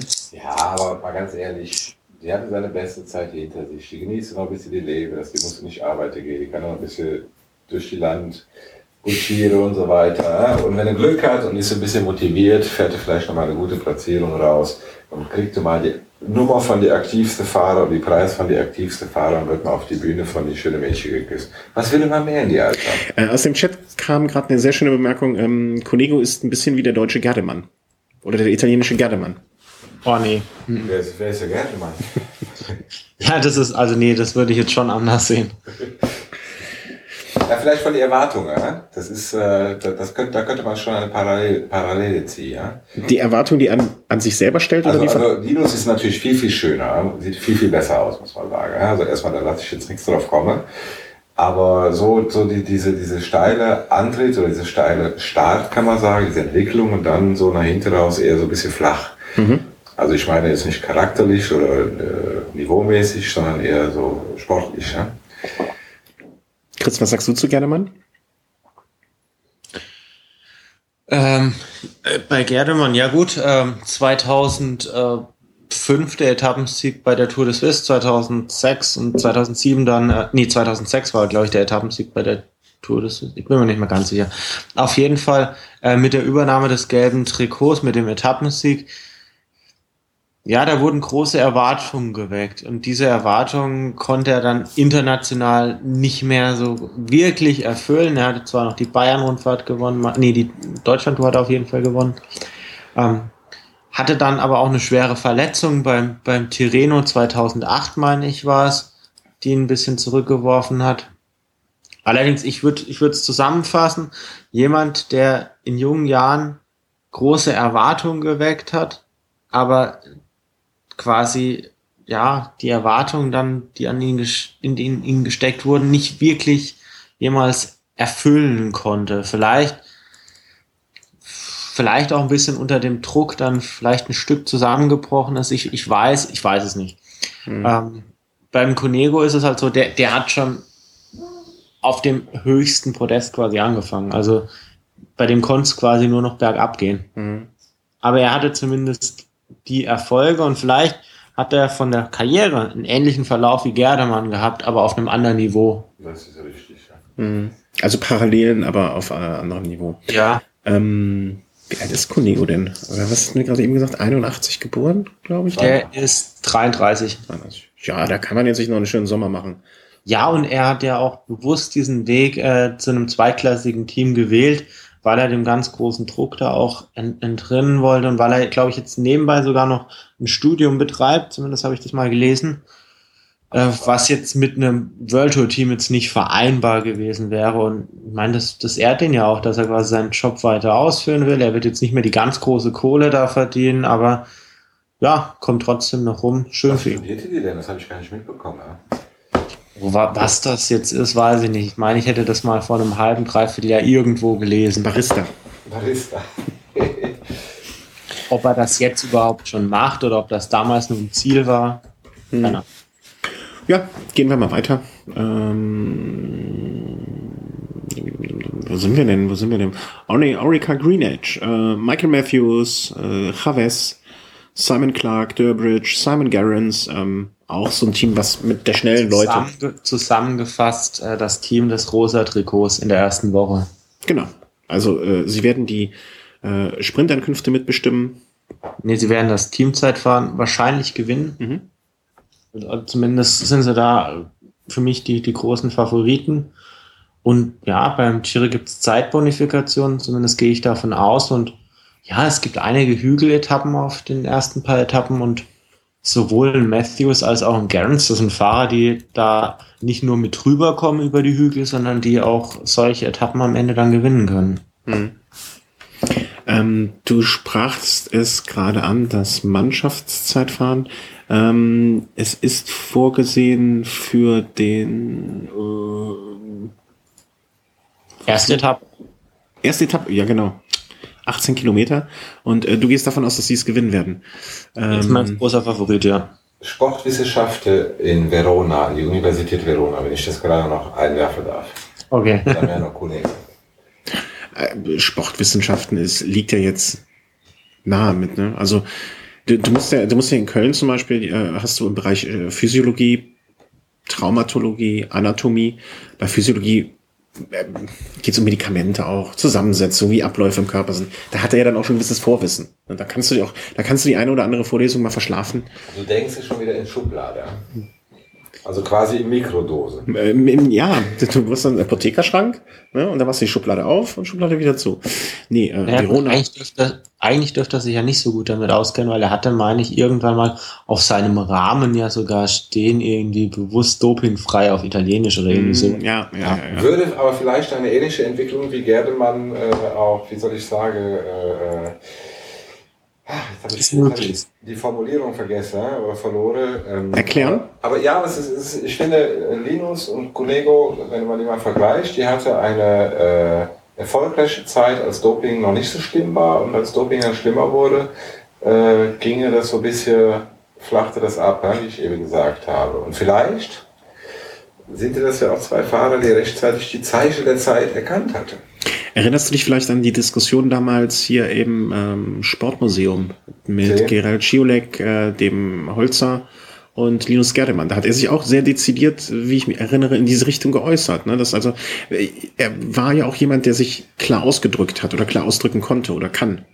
Ne? Der, der mal zwei, drei Sätze gerade sprechen kann, sich auch gerne selber reden hört, aber ähm, nun ja, nun ja. Aber das unterstreicht natürlich oder äh, wäre ein Indiz dafür, dass diese Entwicklung wirklich wie gerade äh, beschrieben sich so vollzogen hat. Ähm, du meinst also Orica Green Age äh, ganz klarer Favorit für die erste Etappe am Samstag ähm, und danach im gelben. Wen, wirst, wen glaubst du, werden sie ins gelbe Trikot fahren? Machen sie es so aus, äh, dass der Sprinter siegen wird? Ich gehe davon aus, dass Simon Garrisons. Nee, ja, ich weiß nicht. Also ich könnte mir vorstellen, dass sie darauf spekulieren, dass so ein äh, Simon Gerrans oder ein Michael Matthews sich durch Zeitbonifikationen ähm, auf den ersten paar Etappen vielleicht sogar noch das Trikot holen könnten und sie vielleicht es deshalb einem Fahrer überlassen, der vielleicht während des Teamzeitfahrens einen guten Job macht, mhm. der aber danach nicht mehr die Endschnelligkeit besitzt und sich danach eher in den Dienst der Mannschaft stellt. Also da hängt dann viel von Teamtaktik ab.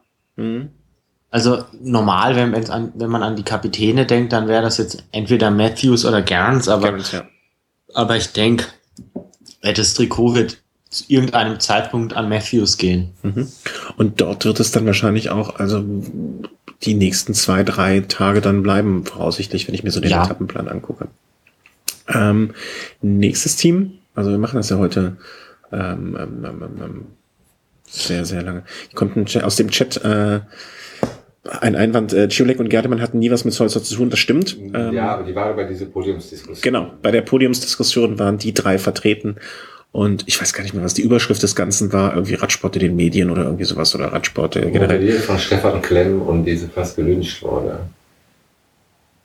Das erinnere ich gar nicht mehr so. Ach, das war Aber das Publikum war sehr aufgebracht. Da habe ich, hab ich das erste Mal gesehen und mittlerweile ist Stefan Klemm ja eine, eine, eine, ich will nicht sagen, gute Freund von mir, aber wir verstehen uns ganz gut.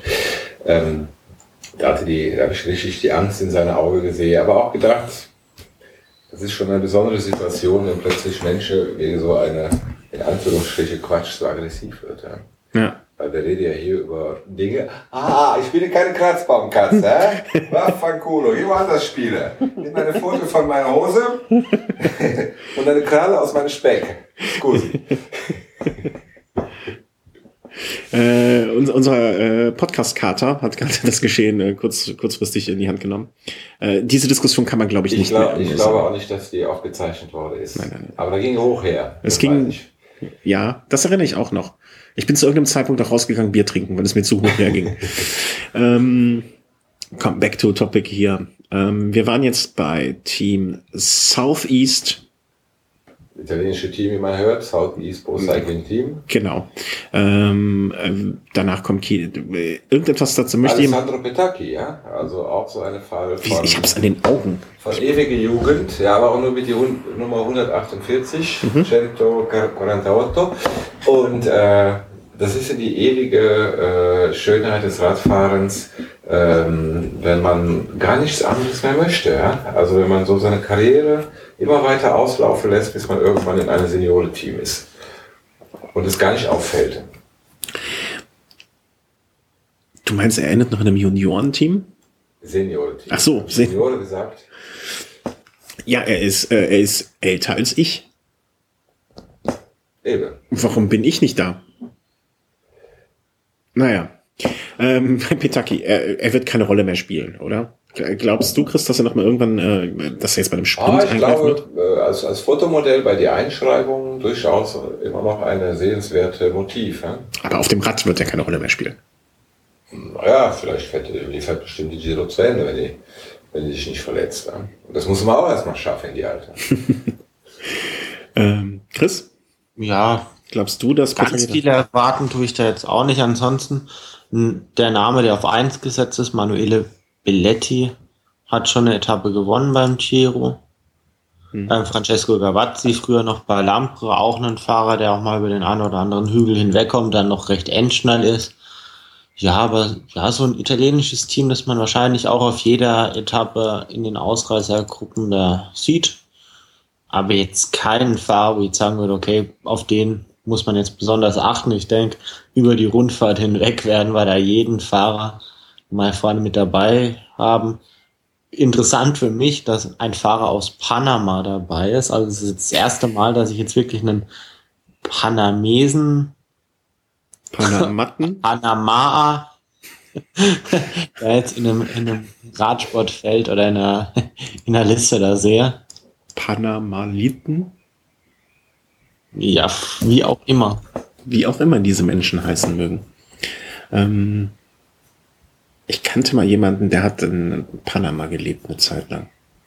Das muss gar nicht so, das muss sehr schön sein. Nicht weit von Kanada, von den Namen her. Ja.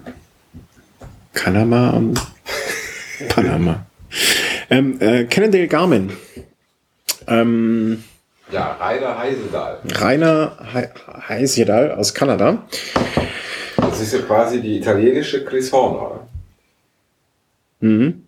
Wird er denn auch gewinnen, wie Chris Horner damals die Vuelta? Muss er nicht, hat er ja schon. Ach so. Rainer Heisedal hatte schon mal die Giro gewonnen. Ähm, ja. Wird denn, wird er denn dieses Jahr an diese Form anknüpfen? Also wenn ich mir, ich habe hier nebenher, hm? Natürlich nicht. Natürlich Na. nicht. Ich habe hier nebenher mal ähm, aufgerufen ähm, die Top-Platzierungen bei den Wetten. Und ein, äh, da ist ein ähm, Ivan Basso über ihm. Da ist ein Conego über ihm ähm, von den Leuten, die wir bis jetzt angesprochen haben. Also zu erwarten ist von ihm nichts.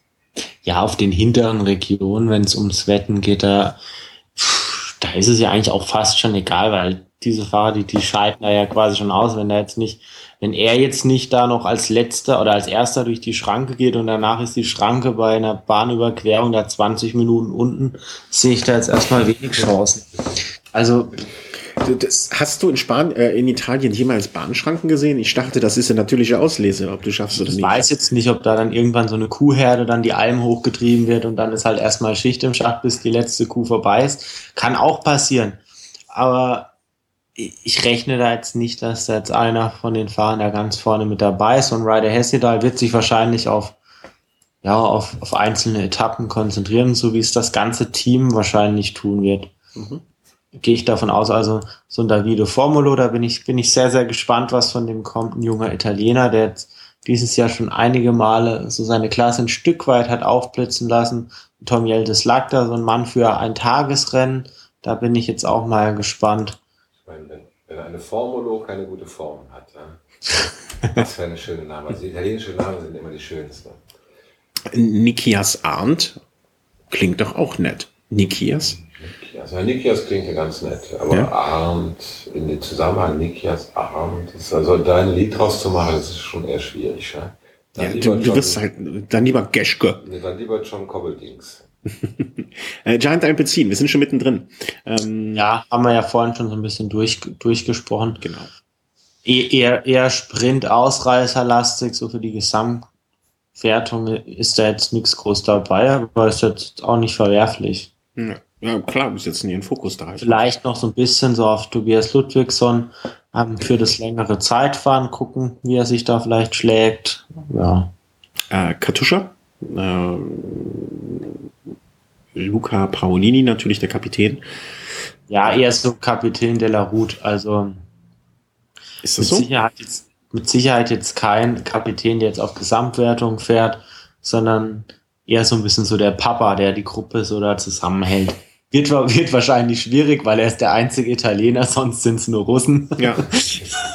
Vielleicht ist er auch sowas wie der, der, der, der Betreuer des Busfahrers. Ne, der sagte, hier musst du links fahren, da links und da ist eine Treppe, da musst du unten rechts kannst du parken. Äh, so stelle ich mir das vielleicht vor. Vielleicht ist er so eine Art, ähm, ähm, ähm, ähm wie heißt das? Äh, Klassensprecher. Nanny, ja. genau. Team ja. Nanny. Ja. Allerdings, ja, für die, ja, für den einen oder anderen, ja, vielleicht für den einen Etappensieg reicht es dann doch noch dieses Jahr schon recht stark. Großes Rennen gewonnen dieses Jahr. Ansonsten noch zwei Fahrer. Der eine wurde schon angesprochen, Ilnur Sakarin. Da darf man auf jeden Fall gespannt sein, was ich da bin kommt. ganz sicher, das wird eine, die, die Überraschung von die Giro d'Italia. Also das war ja, ja das, das kann auf jeden kann also auf jeden, es kann Überraschung sein durch eine gute Platzierung, aber es kann auch eine Überraschung sein, wenn die Labore jetzt schnell genug sind, dass sie dann schon rausgenommen wird während die Giro. Genau, also ich würde mir also ich fände die Variante, dass er beim Giro nicht ganz so gut ist und alles sauber läuft, fände ich die sympathischere. Mhm. Ein, Fahrer, ein Fahrer, der vielleicht, äh, ob, ob sauber oder nicht, vielleicht in die Bresche springen kann, wäre vielleicht ein Juri Trofimov. Dem würde ich so Top 15 so im Regelfall schon zutrauen. Mhm. Lotto NL Jumbo. Ich finde allein schon diese Name so furchtbar, Entschuldigung, wenn ich das hier sage, aber ich finde diesen Teamnamen so furchtbar, dass ich finde, dass diese Team sollte komplett aus der Tour rausgenommen werden, nur für die Namen. Richtig, richtig. Das Vorgängerteam war mir auch schon unsympathisch. ich will, also den Namen finde ich ja noch erträglich. Ich finde das Trikot viel schlimmer. Das kommt dann noch dazu, erschwerend. Ja. Äh, dürfen die eigentlich bei der Tour de France in diesem Trikot fahren? Weil es also hier doch da, da, gab, da gab ja mal Diskussionen. Ich weiß nicht, wie die ja. ist da ausgegangen, aber die Trikot ist genehmigt worden. Insofern muss man mal gucken, ob man findet verschiedene Gelbtöne. Vielleicht gibt es auch eine, Sonder, ähm, eine Sonderregelung. Mhm. Manchmal gibt es ja dann andere Trikots für andere Länder und so weiter. Muss man mal gucken. Vielleicht tritt ja wieder dieser Onze-Fall in Kraft, dass sie dann quasi für die Tour ein extra Trikot genau. haben, vielleicht pink Okay. Aber wobei, ja gut, nee, Moment, wir reden jetzt gerade über, ja gut, beim Giro wäre das mit dem Pink dann auch wieder schwierig, also aber ja, vielleicht so im Wechsel wäre das ja möglich. Wie auch immer, ähm, ein Team, äh, mit dem der Chris sich gerne beschäftigt, gerne auseinandersetzt, ähm, das ihm grundsätzlich in gewisser Hinsicht ans Herz gewachsen ist. Sky? Nee, Lotto. Lotto NL Jumbo. Ja. Wieso genau, eigentlich Jumbo? Vielleicht Es gab früher mal in Deutschland eine, eine Supermarktkette, die ist in Jumbo. Was ist denn Jumbo, Jumbo in? Das Tolle ist ja, und das ist ja immer so ein Ding, wenn ich sage, ich investiere irgendwie 5 Millionen in eine Sponsoring mhm. und im Grunde, wenn man mal genau überlegt, in sich selber reingeht, äh, wenn wir das jetzt hier nicht erörtern würden, wenn du nicht gefragt hättest, ich wüsste bis zu die Ende der Saison nicht, was Jumbo ist. Heißt, Sponsoring gleich null, null. sich nicht lohnt. Für einen Eimer. So, hätte man auch sparen können, ja? Ich schaue ja. jetzt mal nach. Aber äh, äh, komischerweise bei den anderen, ich meine, okay, Orica Green Edge sind wir jetzt auch nicht der Kernmarkt. Muss man mal sehen, ne? Okay. Also da ist ja uninteressant, ob wir jetzt wissen, was Green Edge und Orica ist. Ähm, Movistar ja. wissen es. Ja, bitte? Also, was, was ich vielleicht noch einwerfen will, ist, ähm, ob man jetzt über ein Team spricht und weiß, was dahinter steckt, das, das hängt ja sehr oft auch mit dem Erfolg der Teams zusammen. Beispielsweise, wenn jetzt ein Team sich sehr offensiv zeigt, viele Rennen gewinnt und vermehrt in den Medien da wirklich auftritt, informiert man sich auch eher. Vielleicht hängt es dieses Jahr auch damit zusammen, dass dieses äh, niederländische Team dieses Jahr wirklich auch von den Ergebnissen her recht schwach ist und man einfach noch wenig davon mitbekommen hat. Und ja, dann vielleicht wird das mit Sicherheit auch eine Rolle spielen. Äh, Robert Wagner wieder dabei, ähm, der ja auch so ein ganz beständiger äh, Grand Tour-Fahrer wird. Ähm, Team Sky? Uh, wacht, in, in uh, Sekunde, bei Jumbo kann je uh, mooie zaken bestellen. Ne? Dat is een uh, Was kann ich da bestellen? Ist ein Supermarkt? Uh, mooie Sachen, ja. Mooie, mooie, schön. Was? Mooie, schöne Sachen. Mooie Sachen bestellen. En je kan daar inkopen, dat is een, een, een, een uh, bedrijf, uh, die hebben een, een bevrijdingstaak. En je kan ook online bestellen. Ja. En dat is een supermarkt. Aber morgen nicht. Äh, morgen? Nee, morgen ist Befreiungstag. Morgen ist Woensdag. Nee, morgen Befreiungstag. Woensdag. Woensdag. Woensdag, Mittwoch. Morgen ja. ist Mittwoch. Befreiungstag. Ja, aber online kann man immer bestellen. also ein Supermarkt. Ähm, Team Sky. Sky ist jetzt äh, den meisten schon bekannt, ein äh, Paper, Paper, Paper, Pay-TV-Anbieter. Ähm, das wusste ich schon vorher. Das wussten wir alle schon vorher, genau. Ähm, ich, ich muss ja, sag ja immer noch, dass äh, mein Herz so ein bisschen für Team Sky schlägt. Ähm, ein Fahrer, ähm, dem ich äh, alles Gute und viel Glück wünsche, Bernhard Eisel zum Beispiel, ähm, Richie Port, ähm, Leopold König. Also das ist so eine Truppe, den, den, den, den gönne ich nur das Besten. Äh, das Beste. Und ähm, Chris, du glaubst, ich glaube, du drückst so ein bisschen Nieve äh, die Daumen. Das war auch ein Fahrer, den du recht sympathisch findest. Äh, eigentlich nicht. Nee? Also was heißt eigentlich nicht? Also jetzt nicht unbedingt, dass ich ihn mega sympathisch finde. So, jetzt auch nicht unsympathisch. Das ist jetzt ein Fahrer, der, ein guter Fahrer, mhm. sicherlich. Port hat, Port hat mir eben schon drüber gesprochen, ähm, wie wir es einschätzen, seine Chancen aufs Gesamtklassement. Ähm, ich drücke ihm die Daumen, sehen es aber alle so ein bisschen, hm, so der richtige Favorit ist es nicht mit dabei. Obwohl er von den Wettanbietern auf Platz zwei eingeschätzt wird. Ja, allerdings. Ja, mittlerweile, jetzt wo wir die Liste mal ein bisschen durchgegangen sind, würde ich auch sagen Contador. Alberto Contador, mi amor. Ich habe mal ein schönes Lied gemacht. Die war weltweit ein Hit. Ähm, wir haben ja, wir haben ja auch nur noch die. Äh, was sagst du zu äh, Port, Chris? Ich habe es ja schon gesagt, er hatte bis jetzt, wenn es in seiner Verantwortung lag, so bei einwöchigen Rundfahrten, hat er fast nie enttäuscht.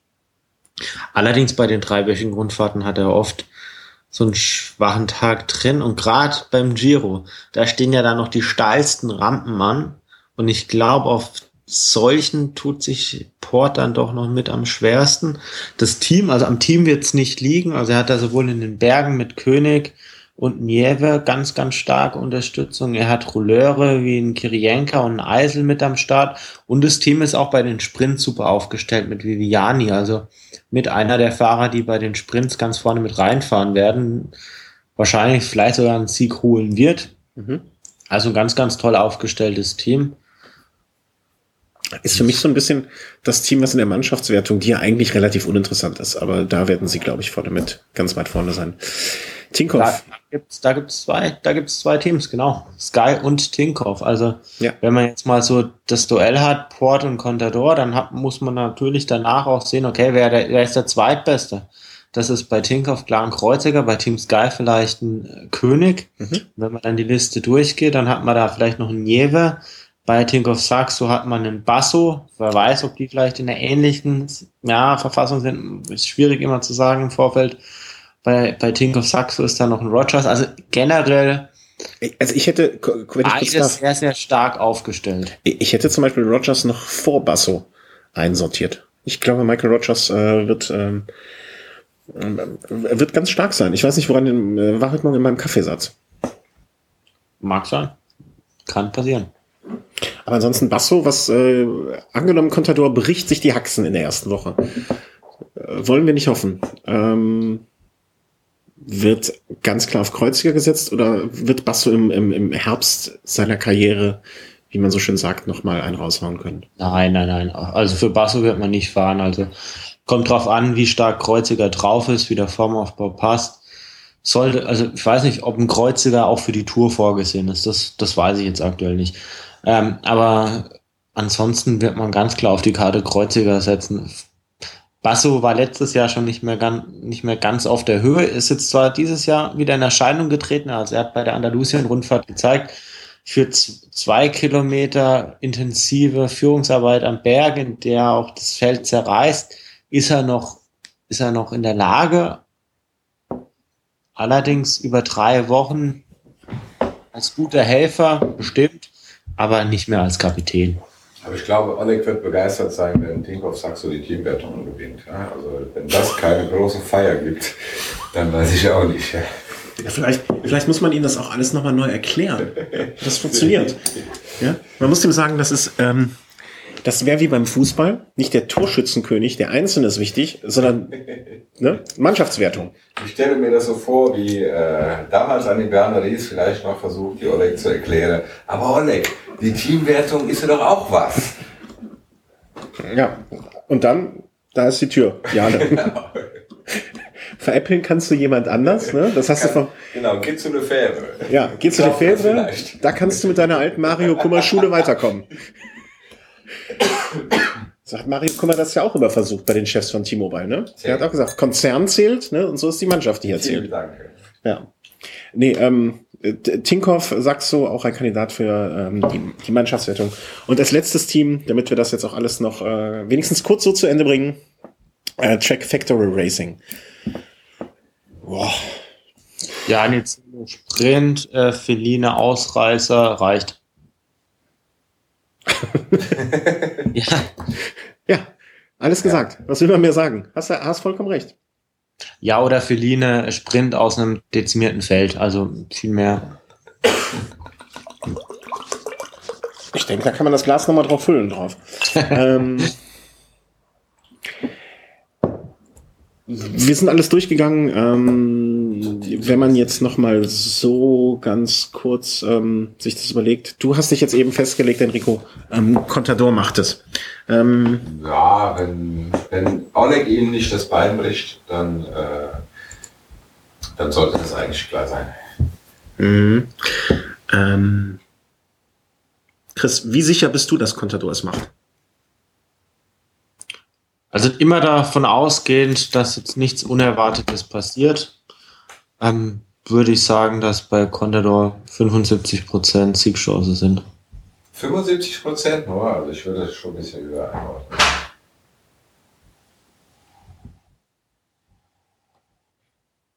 Na, nee, nee, so ganz sicher bin ich mir nicht, weil es gerade dieses Restrisiko gibt. Inwieweit geht da das den Giro auch ein bisschen vielleicht auf 90 Prozent an, um für die Tour noch was draufpacken zu können. Also man, man hat ja jetzt schon eine Weile keinen aktuellen Stand mehr erhalten, wie es um seine Form steht. Von daher würde ich da jetzt nicht höher als 75 Prozent gehen wollen. Ich denke, am Ende des Jahres, wenn er da jetzt einen Giro-Sieg hat und bei der Tour Fünfter wird, er würde das gerne tauschen mit einem Toursieg und einem Giro dritten Platz. Von daher ein gewisses Rest lassen wir das mal so stehen. Ja? Ich denke, interessant wird aber auch zu sein, parallel zu schauen bei die Bayern-Rundfahrt, weil da einige Fahrer startete aus ihrer Pause in Richtung Tour de France. Ne? Natürlich, also man hat da einige Fahrer wieder mit dabei. Ein Fahrer, der jetzt nicht unbedingt aus der Pause kommt, aber der jetzt ja, von, von, einem absoluten Höhepunkt dann jetzt wieder den Einstieg auf, auf, auf die Straße schafft, ist beispielsweise Alex Dowsett, der neue ähm, Stunden-Weltrekordler, der jetzt bei der Bayern-Rundfahrt am Start sein wird. Also mit Sicherheit eine ganz große Nummer für die Bayern-Rundfahrt. Und ich bin mir sicher, er wird da auch vor Ort dafür ja ganz schön bejubelt werden. Mhm. Ähm also ich äh, lege mich jetzt auch fest, äh, Contador wird den Giro ähm, nicht gewinnen. ähm, und zwar aus folgendem Grund. Äh, er ist zu also er wird das erste Mal, äh, er wird während des Giros mit Tinkoff aneinander geraten. Ähm, dieser ganze Druck und das alles äh, von dem von dem Herrn Tinkoff wird ihm zu viel. Er sagt, lass mich, kannst mich mal, kein Bock hier auf den Dreck. Und er wird sich dann auf vollkommen auf die Tour fokussieren. Und den Giro nimmt er eigentlich nur so nebenher mit. Er versucht wie in alten Zeiten nebenher den äh, Giro zu gewinnen, wird ihm nicht gelingen, weil insbesondere Leute wie Uran und Port ähm, einfach fokussierter drauf sind. Und das wird am Ende dazu führen, dass er auf Platz, pff, ich, ich, ich sag mal fünf, fünf endet.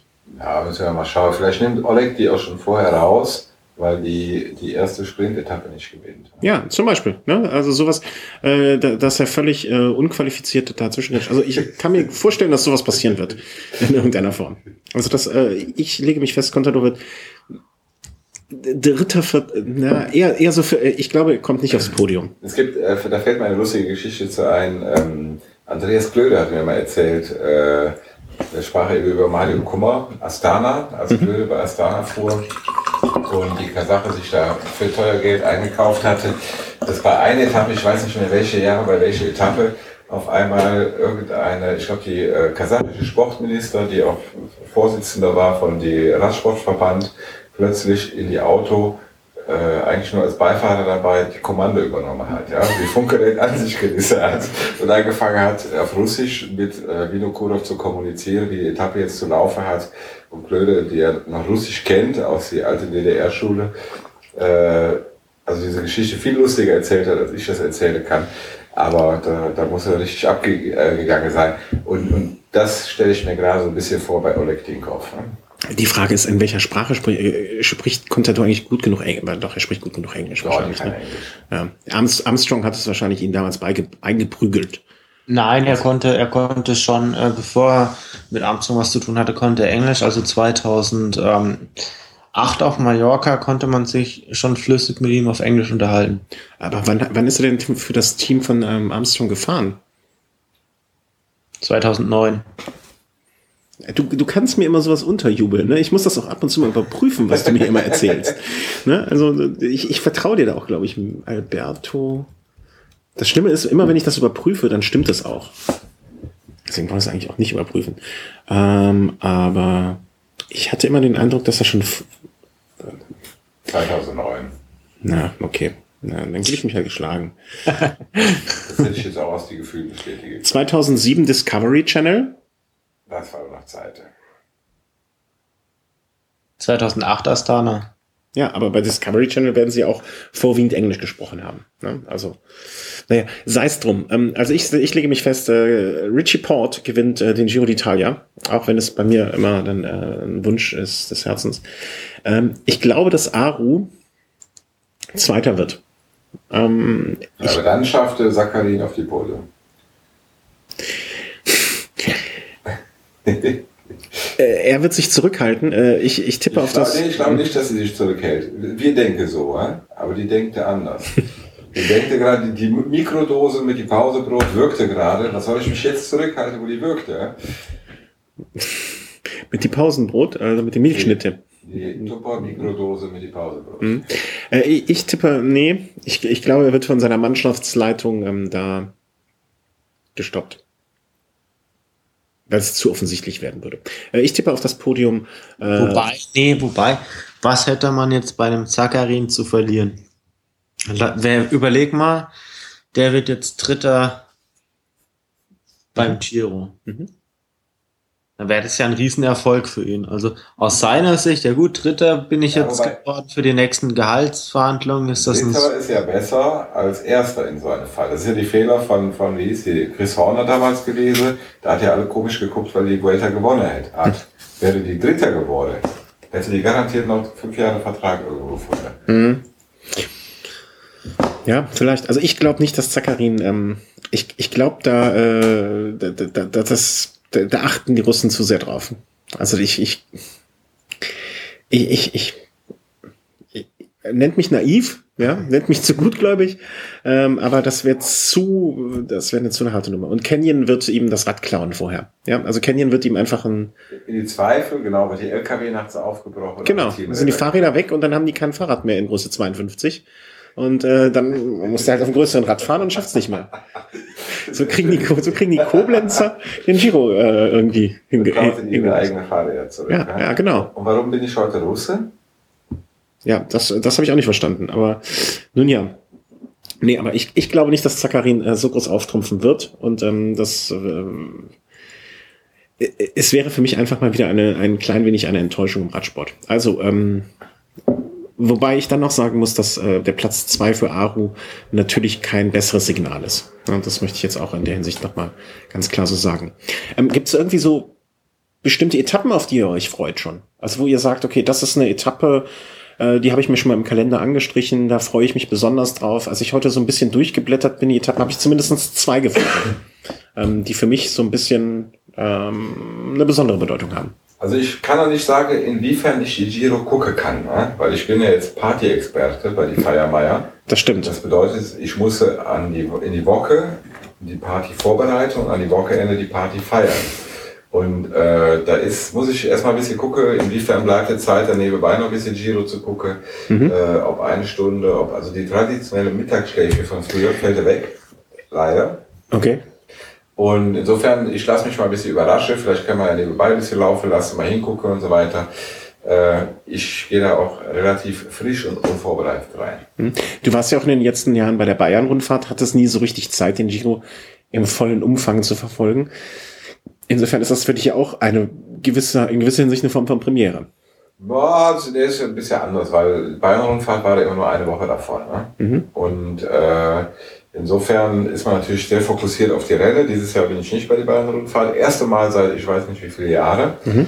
Ist es für mich auch ein bisschen merkwürdig, aber ich werde Sonntag nach die Nürnberg fahren und da mal ein bisschen Hallo sagen, meine Freunde begrüßen, weil ich arbeite ja jetzt in Nürnberg.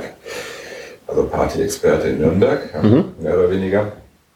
Und äh, ist Party-Experte in Nürnberg nicht auch so ein bisschen wie Karnevalsprinz in Berlin, so ja, Diaspora? Ich, ich, bringe die Trends aus Köln nach Nürnberg, ja, so musst du das, so musst du das sehen. Und ähm, ja, ich, ich freue mich drauf, äh, ich lasse mich überraschen, mal gucken. Manche Etappe kann man bestimmt gut nebenbei genießen, mhm. äh, andere Etappe wird mich vielleicht ein bisschen von der Arbeit ablenken. Da muss ich dann nochmal eine Stunde hinter hängen und äh, vielleicht werde ich auch manche Etappe auslassen. Zum Beispiel Zeitfahren mag ich ja nicht so sehr, vielleicht gucke ich mhm. gar nicht. Zeitfahren genau auf dieses Zeitfahren freue ich mich so unfassbar besonders. Ich, ich schaue jetzt gerade, äh, zum Glück kann man beim Podcast nicht sehen, ähm, hat einen ganz einfachen Grund. Ähm, dass die Zieleinfahrt äh, des Zeitfahrens ist in Val do Biadene. Und das war der Ort, wo letztes Jahr das Prosecco Cycling Tour okay, äh, die Ziele hatte. Es ist eine äh, sozusagen äh, ja kein magischer Ort, aber äh, so eine regionale Bedeutung. Es ist ein sehr schöner Ort und ähm, natürlich kann ich mir gut vorstellen, wo auf diesem Marktplatz dann die Zieldurchfahrt sein wird und wie der Bürgermeister mit der Schärpe da wieder steht und Prosecco ausgeschenkt wird und und und. Äh, deswegen freue ich mich auf diese ähm, dieses Einzelzeitfahren äh, sehr, was so irgendwann um die Mitte rum, glaube ich, stattfindet äh, wenn ich das richtig noch gesehen habe. Ähm, 14. Etappe, äh, Etappe von Treviso ähm, nach Valdobiadene. Ähm, also eine sehr schöne Etappe. Ähm, mit der zweiten Etappe halte ich mal noch kurz hinterm Berg, weil vielleicht hat Chris sich ja die gleiche ausgeschaut. Afrika. Paprika? Afrika. Afrika, hatte die gesagt. Afrika? Ja. Nein, die fahren doch nicht nach Afrika. Ist der Giro dieses Jahr in Afrika? 26. Mai. Okay. Äh, mit, mit dem Mortirolo im Gepäck noch mit drin. Also bestimmt eine schöne Etappe. Und dann die vorletzte Etappe mit genau. die habe ich auch äh, mir angestrichen. Äh, nach Sestriere hoch, ähm, wir erinnern uns alle 2005 beim Giro, ähm, eine der besten, also sie gilt, wie ich, wenn ich es richtig gelesen habe, als eine, wer grillt hier eigentlich? ähm, ich, die Katze. ähm, 2005 äh, damals äh, die Etappe hoch nach ähm, Sestria ein, als gilt als somit die beste Etappe des Jahrzehnts beim Giro, also ähm, ganz hervorragende Etappe. Äh, unfassbar. Ähm, wie heißt der Berg vorher, Chris? Du kannst du es aus dem äh, Ärmel schütteln? Äh, der Col Finistre, glaube ich, ne? Ich glaube, die Leitung ist zusammengebrochen zum Chris. Ich glaube, Chris hat den Jetlag. Ähm, da müssen wir jetzt dann wohl mal ein Übrigens, bisschen. Äh, solange du wählst, kann ich ja vielleicht mal sagen, äh, lieber Dennis, ich glaube nicht an Sakarin, ich bin mir sicher, das ist ein Unterschied. Ja? Ja, da ist wohl die Leitung zum Christ zusammengebrochen. Hm, ich versuche es jetzt einfach nochmal, indem ich anrufe. Sowas kann ja immer mal passieren. Ja, ihr wisst, wir zeichnen via Skype auf. Mal gucken, ob er jetzt gleich wieder da ist. Hallo? Ja, da bist du wieder. Du warst kurz weg. Ähm, wir haben uns beide die vorletzte Etappe auch äh, ausgeschaut. Die äh, Etappe nach Sestriere hoch äh, mit dem unfassbar ähm, steilen Berg vorher. Kannst du dich noch an die Etappe 2005 erinnern? So ein bisschen mit Salvodelli? Ähm, das nicht, aber eine spätere Etappe, die dann Kirienka gewann. Ah, okay. Siehst du, da, so ergänzen wir uns wunderbar. Da kann ich mich zum Beispiel nicht mehr dran erinnern. Aber ähm, ja, also teilweise auf diesen berühmten weißen Straßen wird es dann hochgehen nach äh, Sestria und ähm, genau die. Und äh, so wird es dann ähm, dort gegebenenfalls die letzte große Entscheidung äh, geben des diesjährigen ähm, Giro d'Italia. Am Ende ähm, wird es dann die letzte Etappe, die Tour de Honneur sozusagen ähm, auch wieder geben.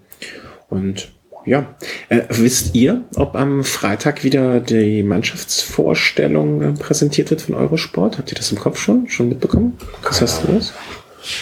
Kann ich mal nachgucken, aber bestimmt, oder? Äh, überträgt überhaupt Eurosport? Ich, ich habe, seit ich arbeite, ich bekomme so wenig mit. Ja. Du kommst zu nichts mehr, ne? Ich bin bald kein Experte mehr wenn das so weitergeht. Ja, aber für uns reicht's ja immer noch. Also du bist gerne vor jeder Grand Tour, bist du immer wieder gerne gesehen ähm, auf einen schön. Schluck und auf ein, äh, auf ein Gespräch. Also da macht ihr mal keine Sorgen. Ja, bei euch ist ja die Sendung die eigentliche Vorbereitung ja? und nicht umgekehrt. Wie jetzt? Also ich bereite mich in die Sendung auf die Giro vor. Ach so. Ja, gut, ich dachte, du würdest uns jetzt hier unterstellen, wir würden uns nicht vorbereiten. So, weit, so, so weit kommt's noch. Nein, das habe ich nicht gesagt. Ne? Ich sehe ja, ja eben, ich sehe eben. Die leere Blatt vor dir. So, Freitag ist das. Genau. Ähm, oh, Radsport Live. Vier Tage von den Kirchen. Die hatte wieder mehr bezahlt. Nee. Also, wenn ich das richtig sehe, Aserbaidschan-Rundfahrt, die gibt richtig viel Geld aus. Ja. Äh, bitte, bitte, bitte, äh, 20 Uhr Radsport, vier Tage von den Kirchen. Also äh, vielen Dank an den Chat, der uns einen ganz großartigen Link hier geschickt hat. Ähm, es gibt also am Freitag relativ viel von Dünkirchen zu sehen. Ähm, allerdings nichts äh, vom äh, Giro, sondern da geht es erst am Samstag um 14.45 Uhr Giro extra mit äh, Interviews dazu. Und ähm, was ich immer ganz schön finde und was ich sehr schade finde, dass das dies, äh, dass das in all den Jahren auch immer immer später kommt, ähm, diese Highlights. Also ich weiß noch, äh, ob ihr euch dran erinnert, es gab früher mal, äh, insbesondere zur Tour, so abends um 10 ungefähr eine Stunde Zusammenfassung des Ganzen. Und das war wirklich für mich ähm, balsam für den arbeitenden Menschen, weil man konnte einfach am, am, Abend, wenn man nicht dazu gekommen ist, tagsüber die Etappe zu schauen, sich um 10 Uhr nochmal äh, auf der Couch kurz vorm Schlafen gehen, so das Update zu holen. Und ähm, ja, also vielleicht kannst du auch mal bei Eurosport, die fragen dich doch immer in deiner beratenden Funktion, was sie noch besser machen können, da noch mal etwas zu sagen. Also, ich bin ja mit Carsten Miegels zusammen. Ja. Äh, ja. Wir sind ja ein Paar und ähm, ich werde mal, wenn ich gleich nach Hause komme, mit dir darüber sprechen. Ja, sag ihm einfach, es gibt morgen kein Frühstück, wenn er nicht da mal ein bisschen einschreibt. Aber ich bin ja schon froh, dass, äh, die, äh, kann ja selber machen, die ist ja emanzipiert, ja, aber ähm, ich bin ja schon froh, dass wenigstens dieses Jahr wieder bei der Eurosport ein bisschen Giro zu sehen ist, weil letztes Jahr war ja keine Giro zu sehen. Ja, ja genau, das war im, äh, auf, äh, im Player, im Eurosport Player okay. dann zu sehen, ja. Also, wie gesagt. Ist ja nur für Leute, die Kohle haben. Nicht für uns arme, arme Menschen, das stimmt. Aber vielleicht, ähm, also ich sehe auch gerade, es ist von Tag zu Tag unterschiedlich. An manchen Tagen ist es um Viertel vor zehn, um zehn so rum. Also, aber ich fand es immer so schön, dieses Maß eine Stunde. Warten wir mal ab. Ähm, immer unterschiedlich. Und zum Glück gibt es ja heutzutage auch ähm, kleine Festplatten, die sowas aufzeichnen können, gegebenenfalls. Chris, wie, du, das ist auch für dich das erste Jahr, wo du als, ich sag mal, in der arbeitenden Bevölkerung seiend ähm, den Giro verfolgst. Wie wirst du das machen? Krank. Krank? Okay. Nein. Chefspiel, drei Wochen krank. Scusi, aber muss es sein. Nee, auch, schön. Nein, nein, nein Quatsch. Äh, wie ja, wirst du es machen? Also, ich meine, ähm, die, die Etappen am Wochenende natürlich werde ich versuchen anzuschauen und dann gibt's gibt's so das eine oder andere Highlight, dass man, dass ich versuchen werde anzuschauen, ob ich mir das dann vor so ein bisschen puffere, quasi, dass ich aufnehme ab einer gewissen Uhrzeit und das später zeitversetzt dann wie live angucke, das ist eine Möglichkeit. Ich habe jetzt beispielsweise den 26. Mai, die Etappe Afrika, die habe ich mir freigenommen. Das ist noch immer so eine Möglichkeit. Mhm. Ja, jetzt ist der Giro für mich allerdings jetzt auch nicht, nicht die Tour. Also das ist jetzt nicht so, dass ich da jede Etappe zwanghaft gucken will oder zwanghaft gucken muss. Von daher konzentriere ich mich auf die, ja, auf die Bergetappen oder spannenden Etappe und Etappen und die fallen ja oftmals wirklich aufs Wochenende. Mhm. Äh, wir werden dann, ähm, wir haben es eigentlich noch gar nicht richtig besprochen, aber wir werden dann auch mal schauen, dass wir so zwischendurch mal eine Folge, vielleicht mache ich mal zwischendurch eine Einzelfolge, wo ich so zwei Etappen zusammenfasse, ähm, dass für die Leute, die noch weniger Zeit haben, ähm, es zu verfolgen, zumindest so ein kleines Update bekommen. Das sind dann vielleicht auch nur Folgen von zehn Minuten, eine Viertelstunde oder so. Und dass wir dann bei Großereignissen oder wenn man mal so einen großen Bogen zu Ende spannen will, ähm, dann ein Velo Race raushauen. Aber ja, also ich habe jetzt auch ähm, in der Woche vom vom dritten, nee, nicht in der Woche, nicht in dieser Woche, Moment, doch, 12. Der Woche vom, vom, vom 11. bis zum 15. habe ich jetzt beispielsweise frei, also die erste Giro-Woche. Da könnte man auf jeden Fall was machen. Dann ist jetzt, sind ja quasi schon neun Etappen quasi durch. Mhm. Ja, also so viele Etappen werde ich da jetzt vielleicht nicht verpassen. Ja. Wenn ich es mir einrichten kann. Wir sind gespannt, wir sind gespannt. Was gibt es sonst noch zu bereden? Haben wir noch was? Also ich möchte noch mal einmal zurückkommen. Radsport-Fan hatte geschrieben, Deutschland-Tour, Live-Übertragung. beziehungsweise dass eine äh, Deutschlandtour unter Umständen wieder in die Gespräch sei. sei. Mhm. Die L'Equipe hat das gemeldet. Die L'Equipe hat das gemeldet. Ich kenne persönlich Kai Rapp, die ja lange Zeit war Veranstalter von die Deutschlandtour, äh, beziehungsweise Absolut, die ja heute gehört zu die äh, Konzern von die äh, Tour de France, also Amaury Sport Organisation. Ach so. Ja, aber ich glaube, da, da, da gibt es noch eine Ecke drumherum. Äh? Und äh, also die, die Aussage ist ganz klar, das war letztes Jahr in Hamburg, war ich mit Kairat noch esse. Die Aussage ist ganz klar, keine Fernsehübertragung, keine Deutschlandtour. Weil sich das ganz einfach nicht lohnt. Das ist eine Konzert, die muss Geld verdienen. Anders bisschen vielleicht als bei Arthur Tabat, als bei einem Bernd Moos Achenbach in Frankfurt oder, mhm. oder, oder eine Eva Strohmeier von die Bayern-Rundfahrt, die äh, wollen Geld verdienen, sprich Fernsehübertragung gleich Deutschlandtour. Das ist der eine Punkt.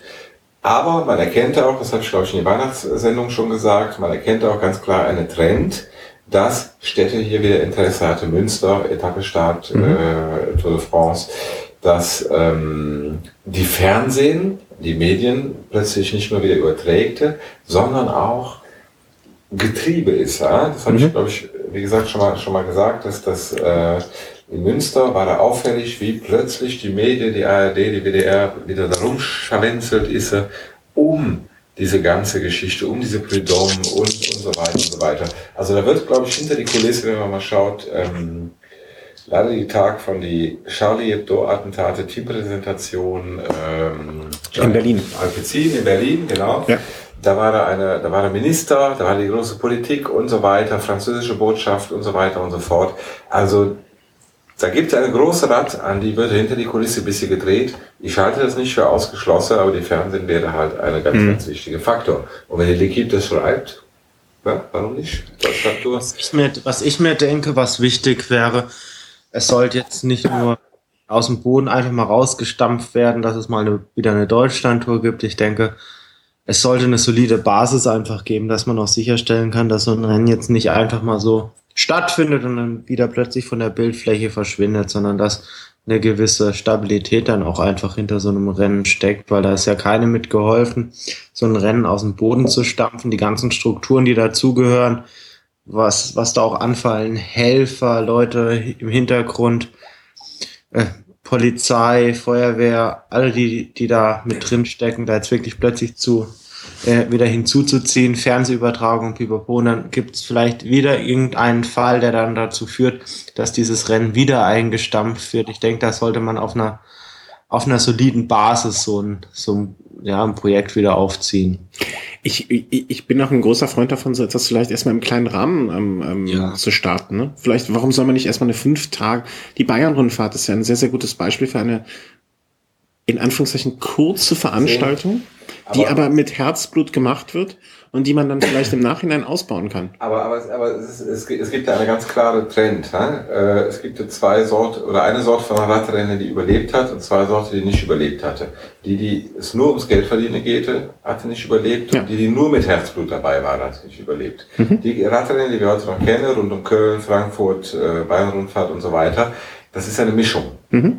Das ist eine, eine Mischung zwischen, äh, da geht es auch ein bisschen um, um die Geldverdiene, äh, da muss auch was hängen bleiben, aber da geht es eben auch um die Herzblut. Und das hatte möglich gemacht, diese Flexibilität zwischen beide. Dass man auch mal sagt, okay, dieses Jahr nicht so viel Geld, nächstes Jahr vielleicht wieder und so weiter. Mhm. So, so ein bisschen so ein Ziehharmonika-Effekt. Aber ähm, bei der Deutschland-Tour ist es ganz klar Konzern, wenn die Zahl nicht von vornherein stimmt, da gibt es einen Businessplan, da geht es nicht um ja, Emotionen. Ja, Arthur Sabat, die ist persönlich berührt, da geht es nicht um Emotionen, da geht es um die schwarze Zahl, die, ja. die, wo eine Plus davor ist. Und wenn die nicht stimmt, wird das Ding nicht gemacht. Finito. Und da denke ich, haben wir Fans aber möglicherweise auch so ein bisschen sind wir in der Position, dann den Medien zu zeigen, okay, wir möchten das aber auch. Weißt du, so eine ARD, so eine ARD vor sich her zu treiben, was jetzt ein sehr starkes Bild ist, aber ähm, dass man da mal sagt, ähm, dass man, dass man zu Veranstaltungen wie jetzt, äh, okay, in Köln, ja, wenn, wenn jetzt äh, Pfingsten irgendwie die Straßen voll sind mit Menschen und äh, am Straßenrand irgendwie die Leute in Zweier reinstehen, ähm, schon irgendwo in Hückeswagen und hier bei der Zielankunft irgendwie die Fünfer reinstehen und den, ähm, den Jedermännern und Profis zujubeln und eine ARD und WDR sieht, wie viele Menschen bewegt werden durch den Radsport, okay. dann entsteht ein Druck, behaupte ich jetzt einfach mal, dem es nachzugeben schwer, immer schwieriger fallen, fallen wird. Deswegen geht zu den Rennen hin und unterstützt sie. Ich muss aber auch sagen, und ich hoffe sehr, dass Frankfurt war ein Einzelfall, wir müssen ein bisschen beobachten, wie sich das weiterentwickelt. Ich habe an die Anfang von der Sendung gesagt, das ist, die Radsport ist eine leichte Beute, mhm. weil un unkontrollierbar. Und äh, ich hoffe, hoffe sehr, dass äh, das nicht jetzt eine, eine, eine Paradebeispiel war für Trittbrettfahrer, die diese Pflänzchen, die gerade wieder wächst, mhm. diese Entwicklung, die, die, die ja positiv ist, die, die, die gut ist, die Rennen stabilisierte sich, es kommt wieder rund um Sebnitz, wird nächstes Jahr ein Profirennen oder diese Jahr ein Profirennen. Äh, also es gibt ja wieder eine, eine so eine kleine Kletterpflanze, ja, mhm. dass das durch diese Ereignisse, wie das in Frankfurt passiert ist, nicht ganz, ganz schnell wieder kaputt gemacht wird. Mhm. Weil sowas muss nur dreimal passieren in Deutschland, wir haben ja nicht so viele Rennen und dann geht kein Schwein mehr zu einer Radrennen. Ganz einfach aus der Angst, dass in die Luft fliegt. Ob berechtigt oder nicht, ja? Das ist ja die, ja, die, Angst, die Angst, die Angst reicht. Genau. Die Angst zu sehen. Ja. Hey, wenn ich ein Attentäter wäre, ich würde mir doch ein größeres Ziel aussuchen als so ein Radrennen. Aber die ist in die Fernsehen. Nee, das, das ist ja, das, die Attentäter hat die Werbewert erkannt, die die deutsche Wirtschaft im Moment noch nicht erkennt. Ja? Aber wie traurig ist das denn? Natürlich, aber die, die, die arbeitet ja nach die gleichen Kriterien. Ja? Die, das ist ja auch in einer gewissen Form eine, eine, eine wie soll ich sagen, äh, zielorientiert. Ja, ja. Und, ähm, und wie gesagt, Rad, Radsport ist schwer zu kontrollieren. Es gibt keine, keine Einlass, wo man kontrolliert wird, ob man was in die Tasche hat oder sonst was. Und es wird unter Umständen ein Ereignis wie die Tour de France wird in die Fernseh übertragen. Also du kannst sicher sein, dass wenn da irgendwo was in die Luft geht, die Fernsehkamera ist dabei und so weiter und so fort. Das, das ist einfach so. Ach, wir wollen aber doch nicht so unversöhnlich und böse enden. Nein. So traurig. Ich möchte das als kleine Warnung trotzdem mhm. mit, mit rausgeben. Oh, ich glaube, die Moped von ähm, John Colbendings ist fertig. John Colbendings? Ah, John, John, John Kolbe hatte eine neue Moped. Damit kann ich nicht fahren bei der Giro. Nee, aber die hat sie ja restauriert und äh, jetzt scheint die fertig zu sein. Ja, ist ein Moped halt, ne? Ja, ja, ich glaube, ist so ein Liebhaber-Moped. Da müsst ihr mal gucken auf die Facebook-Account von äh, John Colton Dings. Ein schönes Foto, heute erst im Ja. Klo-Besitzer, also der Motor läuft oder nicht. Das ist nur eine versöhnliche Nachricht. Ja? Freuen wir uns auf den Giro, äh, freuen wir uns auf schönes Radrennen in Italien, in Bella Italia, freuen wir uns auf die Toskana, freuen wir uns auf Valdo Biadene, äh, freuen wir uns äh, auf Zeitfahren, auf Mannschaftszeitfahren. Chris, auf was freust du dich am meisten? Urlaub. Urlaub. Krank, Krankurlaub. Nein, nein, also das muss ich nochmal klarstellen. Also das war jetzt wirklich nur ein Scherz. Ja, ja, das, nicht, dass die Arbeitgeber mithört. Ne? nein, nein, das war uns, glaube ich, allen klar. Ähm, äh, genau, das, äh, nee, nee, das ist schon in Ordnung. Und äh, wir freuen uns dann, ähm, wir, wir kommen ja bald, hast du ja auch noch andere Neuigkeiten und da freuen wir uns auch schon drauf. Und das mal so schon ein bisschen, ein ganz, möchtest du es ein ganz kleines bisschen anteasern? Ich, Ja. ja, eventuell, also ja, kann ich machen. Also in, in etwa ein in etwa Nee, wir machen ja nur die Teaser also- zur nächsten Sendung. Ja, nee, nee, nicht nächste Sendung, aber Ja. wir denken in größerem Maßstab, wir denken jetzt nicht nur an Deutschland, wir denken an die Welt. Äh, Zumindest an Europa und da kündigt sich ein ganz großes Radrennen an, das ist die Tour de France und da gibt's noch so eine Generalprobe, das ist die Dauphiné. Und es wird sich unter Umständen die Möglichkeit ergeben, dass ich bei der Dauphiné nicht mitfahren werde, aber dass ich die eine oder andere Etappe vor Ort so ein Stück weit verfolgen kann und Ja, also du könntest, gespannt, was ich von dort berichten kann. äh, von deinen Leistungen her könntest du natürlich mitfahren. Das ist gar keine Frage. Ga- Ganz, ganz vorne. Ganz, ganz vorne. Also das, das einzige Problem ist, dass äh, bis, bis dato äh, hat noch ähm, kein Team dein, dein, dein Potenzial erkannt. Ne? Aber naja. Wird schon noch kommen, wird schon noch kommen. Wir bedanken euch ganz, äh, bedanken uns ganz herzlich bei euch äh, für das ganz lange Zuhören. Wir haben äh, eine sehr, sehr lange, ich glaube, eine der längsten äh, Vorbereitungssendungen auf eine Grand Tour gemacht. Ähm, vielen Dank, äh, Enrico. Ähm, ich äh, Es war erhebe mein Glas. Vergnügen. ja. Ich Ähm, bin jetzt zwar jetzt total besoffen, ich hoffe, das merkt man noch nicht. Nein, kein Stück. Aber ich komme ja immer sowieso nur wegen den Vino. Ja, ja. ähm, aber was machen wir dann, wenn der Wiener zurückgetreten ist? Und dann kaufen wir eine neue Flasche. Kaufen wir eine neue Flasche. äh, ja, dann sage ich mal bis zur Tour de France. Ne? Ah, ist ja das jetzt schon fest? Okay. Ja, dass die dieses Jahr stattfindet. Doch, Achso, das ist schon. das wäre jetzt die Einladung für die nächste Sondersendung. ja, ja, das ist schon. Das ist schon ähm, äh, also, Also jetzt, wo äh, ich arbeite, muss ich dazu sagen, brauche ich ja Urlaub. Natürlich, also es könnte natürlich. sein, dass ich irgendwann vielleicht mal eine Woche oder so mal das werden wir sehen. an die Ähm, bin. Ne? Äh, vielen Dank an den Chat, der für den zahlreichen Input und äh, vielen Dank für all, an alle diejenigen, die jetzt diese zwei Stunden zugehört haben. Äh, vielen Dank an dich, Chris. Ähm, Bitteschön, bitteschön. Jetzt wird's auch Zeit, ins Bett zu gehen, denke ich. Ne? Es ist schon Ja. spät. Es ist schon spät. Alles klar. Vielen Dank fürs Zuhören und habt einen schönen Tag. Tschüss. Ciao. Bis bald. Ciao, ciao.